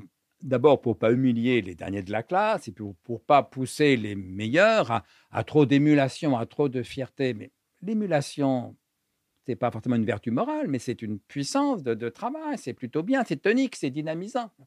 Après, bon, certains ont voulu supprimer les notes parce que là encore, pas humilier les mauvais élèves, ne pas trop récompenser les bons. Mais le paradoxe, c'est que nos gamins qui n'ont jamais eu de classement et qui souvent n'ont quasiment pas de notes, ils connaissent le classement de la Ligue 1 en football, de la Ligue 1 comme ils disent, du premier au dernier. Ils connaissent les salaires des joueurs, des, des bains plus, mieux payés dans, le monde. Donc c'est absurde, si vous voulez. Moi j'ai envie de dire, euh, admirons un peu moins nos sportifs et euh, célébrons un peu mieux nos bons élèves et nos bons enseignants. Si vous voulez. Autrement dit, voilà, vouloir être meilleur que les autres, ce n'est pas une faute morale. Et cela, il ne faut pas confondre l'égalité en droit et en dignité, qui est une grande valeur républicaine. Tous les êtres humains sont égaux en droit et en dignité. C'est ce qu'il faut apprendre à nos enfants. À ne pas confondre avec une prétendue égalité en fait et en valeur. Mais non, il y a des gens qui sont plus courageux que d'autres, plus généreux que d'autres, plus aimants que d'autres, plus intelligents que d'autres, plus travailleurs que d'autres. Et donc, on a besoin d'encourager les meilleurs et de stimuler aussi les moins bons pour qu'ils deviennent, si possible, meilleurs. C'est ce que Chevènement appelait l'élitisme républicain. Hmm. Et je pense que Chevènement était l'un de nos meilleurs ministres de l'éducation nationale. Toute république a besoin de secréter des élites. Pour secréter des élites, il faut réconcilier nos enfants avec les idées d'émulation, de réussite, de victoire, d'ambition. Sinon, on tombe dans une espèce d'égalitarisme prétendument démocratique euh, qui est très néfaste euh, pour la démocratie. Parce que si tout se vaut, rien ne vaut. C'est plus de la démocratie, c'est du nihilisme. Ça tombe très bien que vous arriviez sur l'égalitarisme, puisque la question suivante, enfin la phrase suivante était Notre époque a besoin de se réconcilier avec l'idée de hiérarchie. C'est ça, avec l'idée de hiérarchie, bien sûr pas hiérarchie euh, héréditaire, bien sûr pas hiérarchie du sang, mais hiérarchie des mérites. Autrement dit, euh, l'une des grandes euh, vertus, au fond, c'est l'admiration. Savoir admirer quelqu'un qui est plus fort que vous, plus intelligent que vous, plus généreux que vous. Et donc, ça suppose une, oui, oui, une forme de, hiérarchie. C'est un peu l'idée d'élitisme républicain, de méritocratie. Ce n'est pas une raison pour éliminer les, ceux qui ont raté leurs études. Il faut bien sûr protéger tout le monde. L'État est, là pour ça, mais il ne faudrait pas qu'à force de protéger les plus faibles, on décourage les plus forts de, réussir. Parce que pour protéger les plus faibles, on a besoin que les plus forts euh, réussissent, travaillent, créent de la richesse, etc. Et voilà, il y a une forme, en France spécialement, de mépris du succès euh, et de célébration de l'échec qui me paraît un peu inquiétant. Mais euh, même sur la question de la hiérarchie, on peut aussi l'appliquer, par exemple, aux questions culturelles. Tout ne, se, tout ne se vaut pas. on peut très bien dire que, effectivement, les rappeurs ne sont pas oui, du bah, même niveau que d'autres. dans son livre La défaite de la pensée. Là-dessus, il avait bien sûr raison. C'est-à-dire que Mozart, c'est mieux que Claude François. Voilà. Des gens pour ce qui est de ça de, ma génération plutôt que les chanteurs de jeu que je ne connais guère. Mais voilà, c'est pas une faute contre la morale que de dire que Mozart c'est mieux que Claude François. Que, euh, voilà, que... Et même d'oser dire ma civilisation, c'est la, la meilleure. Autre chose, la question des, différentes civilisations. Je pense aussi que toutes civilisation ne se valent pas. Le problème, c'est qu'on ne peut juger de la valeur d'une civilisation qu'au sein d'une civilisation. Et donc, là, il faut tenir bon sur ce que Lévi-Strauss appelle le relativisme sans appel. C'est-à-dire que je ne suis pas le bon Dieu qui prétendra juger objectivement de la valeur des différentes civilisations. Je suis au sein d'une civilisation. Donc, ça peut comprendre que j'ai tendance à privilégier celle-là, mais il se trouve que ces différentes civilisations sont en échange, ce qu'on appelle la mondialisation. Et qu'au fond est en train d'émerger une espèce de civilisation mondiale. Et je pense que du point de vue des valeurs de cette civilisation mondiale, c'est-à-dire les valeurs de Gandhi, les valeurs de, de Salman Rushdie aujourd'hui, les valeurs de Nelson Mandela, les valeurs du pasteur Martin Luther King, qui ne sont pas tous des Occidentaux ni tous des Blancs, hein. euh, ils seront d'accord pour dire que la liberté vaut mieux que l'oppression, que la justice vaut mieux que l'injustice, que les droits de l'homme valent mieux que la prétendue euh, euh, loi religieuse qui, interdirait l'athéisme, par exemple. Etc. Au fond, les jeunes femmes qui se battent en Iran se battent pas du tout pour la culture française contre la culture iranienne, elles se battent contre la culture qui est en train d'émerger difficilement aujourd'hui, une culture mondiale, laïque, démocratique, féministe, respectueuse des droits de l'homme, contre ceux qui refusent cette civilisation mondiale en train d'émerger au nom de leur petite culture, en l'occurrence religieuse, fanatique, euh, islamiste. Eh bien, dans ce combat-là, je suis évidemment du côté des, femmes euh, iraniennes, si vous voulez. Et on a besoin de ça, on a besoin de rappeler que tout ne se vaut pas, sinon ça n'est plus du relativisme, c'est du nihilisme. Et ensuite, dernière phrase, le marché est une formidable machine à créer de la solidarité. Oui, bah, il faudrait aussi du temps pour le, développer, mais au fond, quand je vais acheter ma baguette de pain chez ma boulangère, pourquoi est-ce qu'elle me la vend? Bien sûr, pas par générosité, elle me la vend par intérêt. Euh, elle me la vend tout bêtement parce qu'elle préfère avoir 1,20€ plutôt qu'une baguette. Hein. C'est normal, la baguette lui a coûté beaucoup moins cher. Pourquoi est-ce que je la lui achète? Bah, Bien sûr, pas par générosité, je la lui achète par intérêt je la lui achète exactement parce que je préfère avoir une baguette plutôt qu'un euro vingt. Bah, c'est normal, j'ai faim, je ne vais pas manger des euros et des centimes.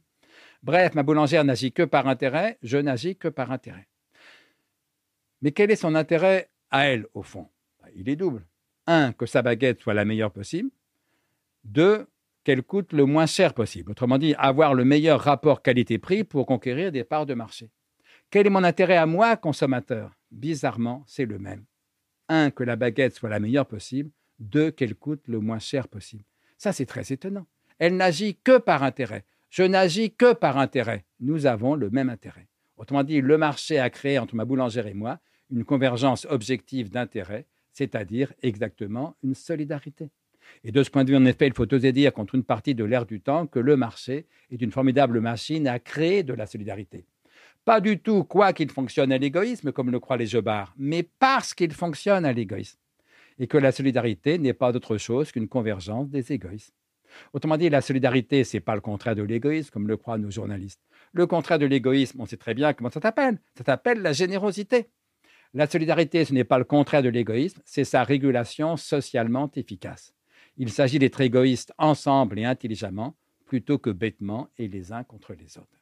Alors, Qu'est-ce qui vaut mieux, la générosité ou la solidarité? Ben, Moralement, bien sûr, la générosité, puisqu'elle est désintéressée, ce que la solidarité, par définition, n'est jamais, puisqu'elle est une convergence d'intérêts. Oui, moralement, la générosité vaut mieux. Mais socialement, politiquement, historiquement, économiquement, qu'est-ce qui est le plus efficace? Ben, Bien sûr, la solidarité. Si on avait compté sur la générosité des plus riches pour que les plus pauvres puissent se soigner, la plupart des pauvres seraient morts sans soins. On n'a pas compté sur la générosité des plus riches. On a créé une petite chose très simple, qu'on appelle en français la sécurité sociale. Personne ne cotise à la Sécu par générosité, tous par intérêt, et en même temps, la Sécu est l'un des plus formidables progrès sociaux de toute l'histoire de l'humanité. On égoïste ensemble et intelligemment, et grâce à ça, les plus pauvres peuvent se soigner. Ça n'empêche pas d'être aussi généreux. Mais si on compte sur la générosité pour résoudre les problèmes de la société, on se raconte des histoires. Et c'est pourquoi, moi qui ai beaucoup travaillé sur la morale, je ne cesse de dire qu'aujourd'hui, il serait peut-être temps de parler un peu moins de morale et de parler un peu plus de politique. Parce que la politique, justement, a pour fonction de gérer, d'organiser, de créer des solidarités. Ok. Bon, on touche à la fin. On aime bien terminer euh, les émissions par des recommandations de lecture. Donc, si vous avez quelques livres, alors ça peut être des livres pour, euh, je pense, on va plutôt s'adresser à un public qui euh, voudrait s'initier à la philosophie ou creuser peut-être un peu plus certains sujets que vous avez pu développer durant cette interview? Bah écoutez, soyons immodestes jusqu'au bout. Pour ce qui est des livres d'initiation, je pense avoir fait le meilleur. Hein. Mon excuse, c'est que j'ai écrit très peu dans ce livre. C'est un livre de 500 pages, il y a peut-être 100 pages de moi. Ce sont pour le reste des, textes des plus grands philosophes du passé. Donc j'ai appelé ça Le plaisir de penser, sous-titré Une introduction à la philosophie aux éditions Vuibert. Voilà, c'est une initiation à, la philosophie pour ceux qui n'y connaissent rien, éventuellement pour les élèves en terminale, mais aussi bien pour les adultes qui veulent s'initier à la philosophie. Pour le reste, euh, des conseils de lecture, moi je pense que le plus beau livre de philosophie de tous les temps et dans toutes les langues, c'est Les Méditations métaphysiques de Descartes. Et je le dis d'autant plus que je ne suis pas cartésien, mais c'est un livre, me semble-t-il, qu'on ne peut pas lire sans, sans admiration, sans émotion. Euh, voilà, donc lisez les méditations métaphysiques de Descartes, lisez les pensées de Blaise Pascal. En plus, ce sont des auteurs de la tradition française, donc qui, par défense avec la tradition allemande, sont accessibles au grand public, y compris à ceux qui n'ont pas fait d'études de philosophie. J'ajouterais volontiers, et puis lisez Montaigne, les essais, chefs-d'œuvre absolus, mais difficile à lire parce que la langue a vieilli. C'est la langue, c'est le français du XVIe siècle. Donc, commencez plutôt par Descartes et, et par Blaise Pascal. Ok, très bien. Eh bien, écoutez, euh, merci beaucoup. Les livres seront bien sûr euh, à retrouver sur le site, donc les-bâtisseurs.yt, puisqu'effectivement, dans les interviews, souvent, bah, si c'est un podcast, quoi que ce soit, vous n'avez pas tous votre calepin pour noter les recommandations de lecture. Donc, vous aurez euh, la photo avec la tête d'André Consponville, vous cliquez dessus et vous aurez les livres qu'il vient de recommander. N'oubliez pas évidemment de liker, commenter pour le référencement, de vous abonner à la chaîne YouTube pour voir les prochains entretiens ou euh, vous abonner si vous êtes sur, en version podcast sur les podcasts. Et euh, vous pouvez aussi euh, aller regarder les nombreux ouvrages d'André Consponville qui sont, qui sont d'une très très bonne qualité et qui, bah, de toute façon, je pense que là vous avez vu que vous pourrez creuser des sujets passionnants. On mettra les liens aussi dans la description. Et puis, ben, André Consponville, merci beaucoup de vous être prêté à l'exercice. Merci à vous, bonne journée.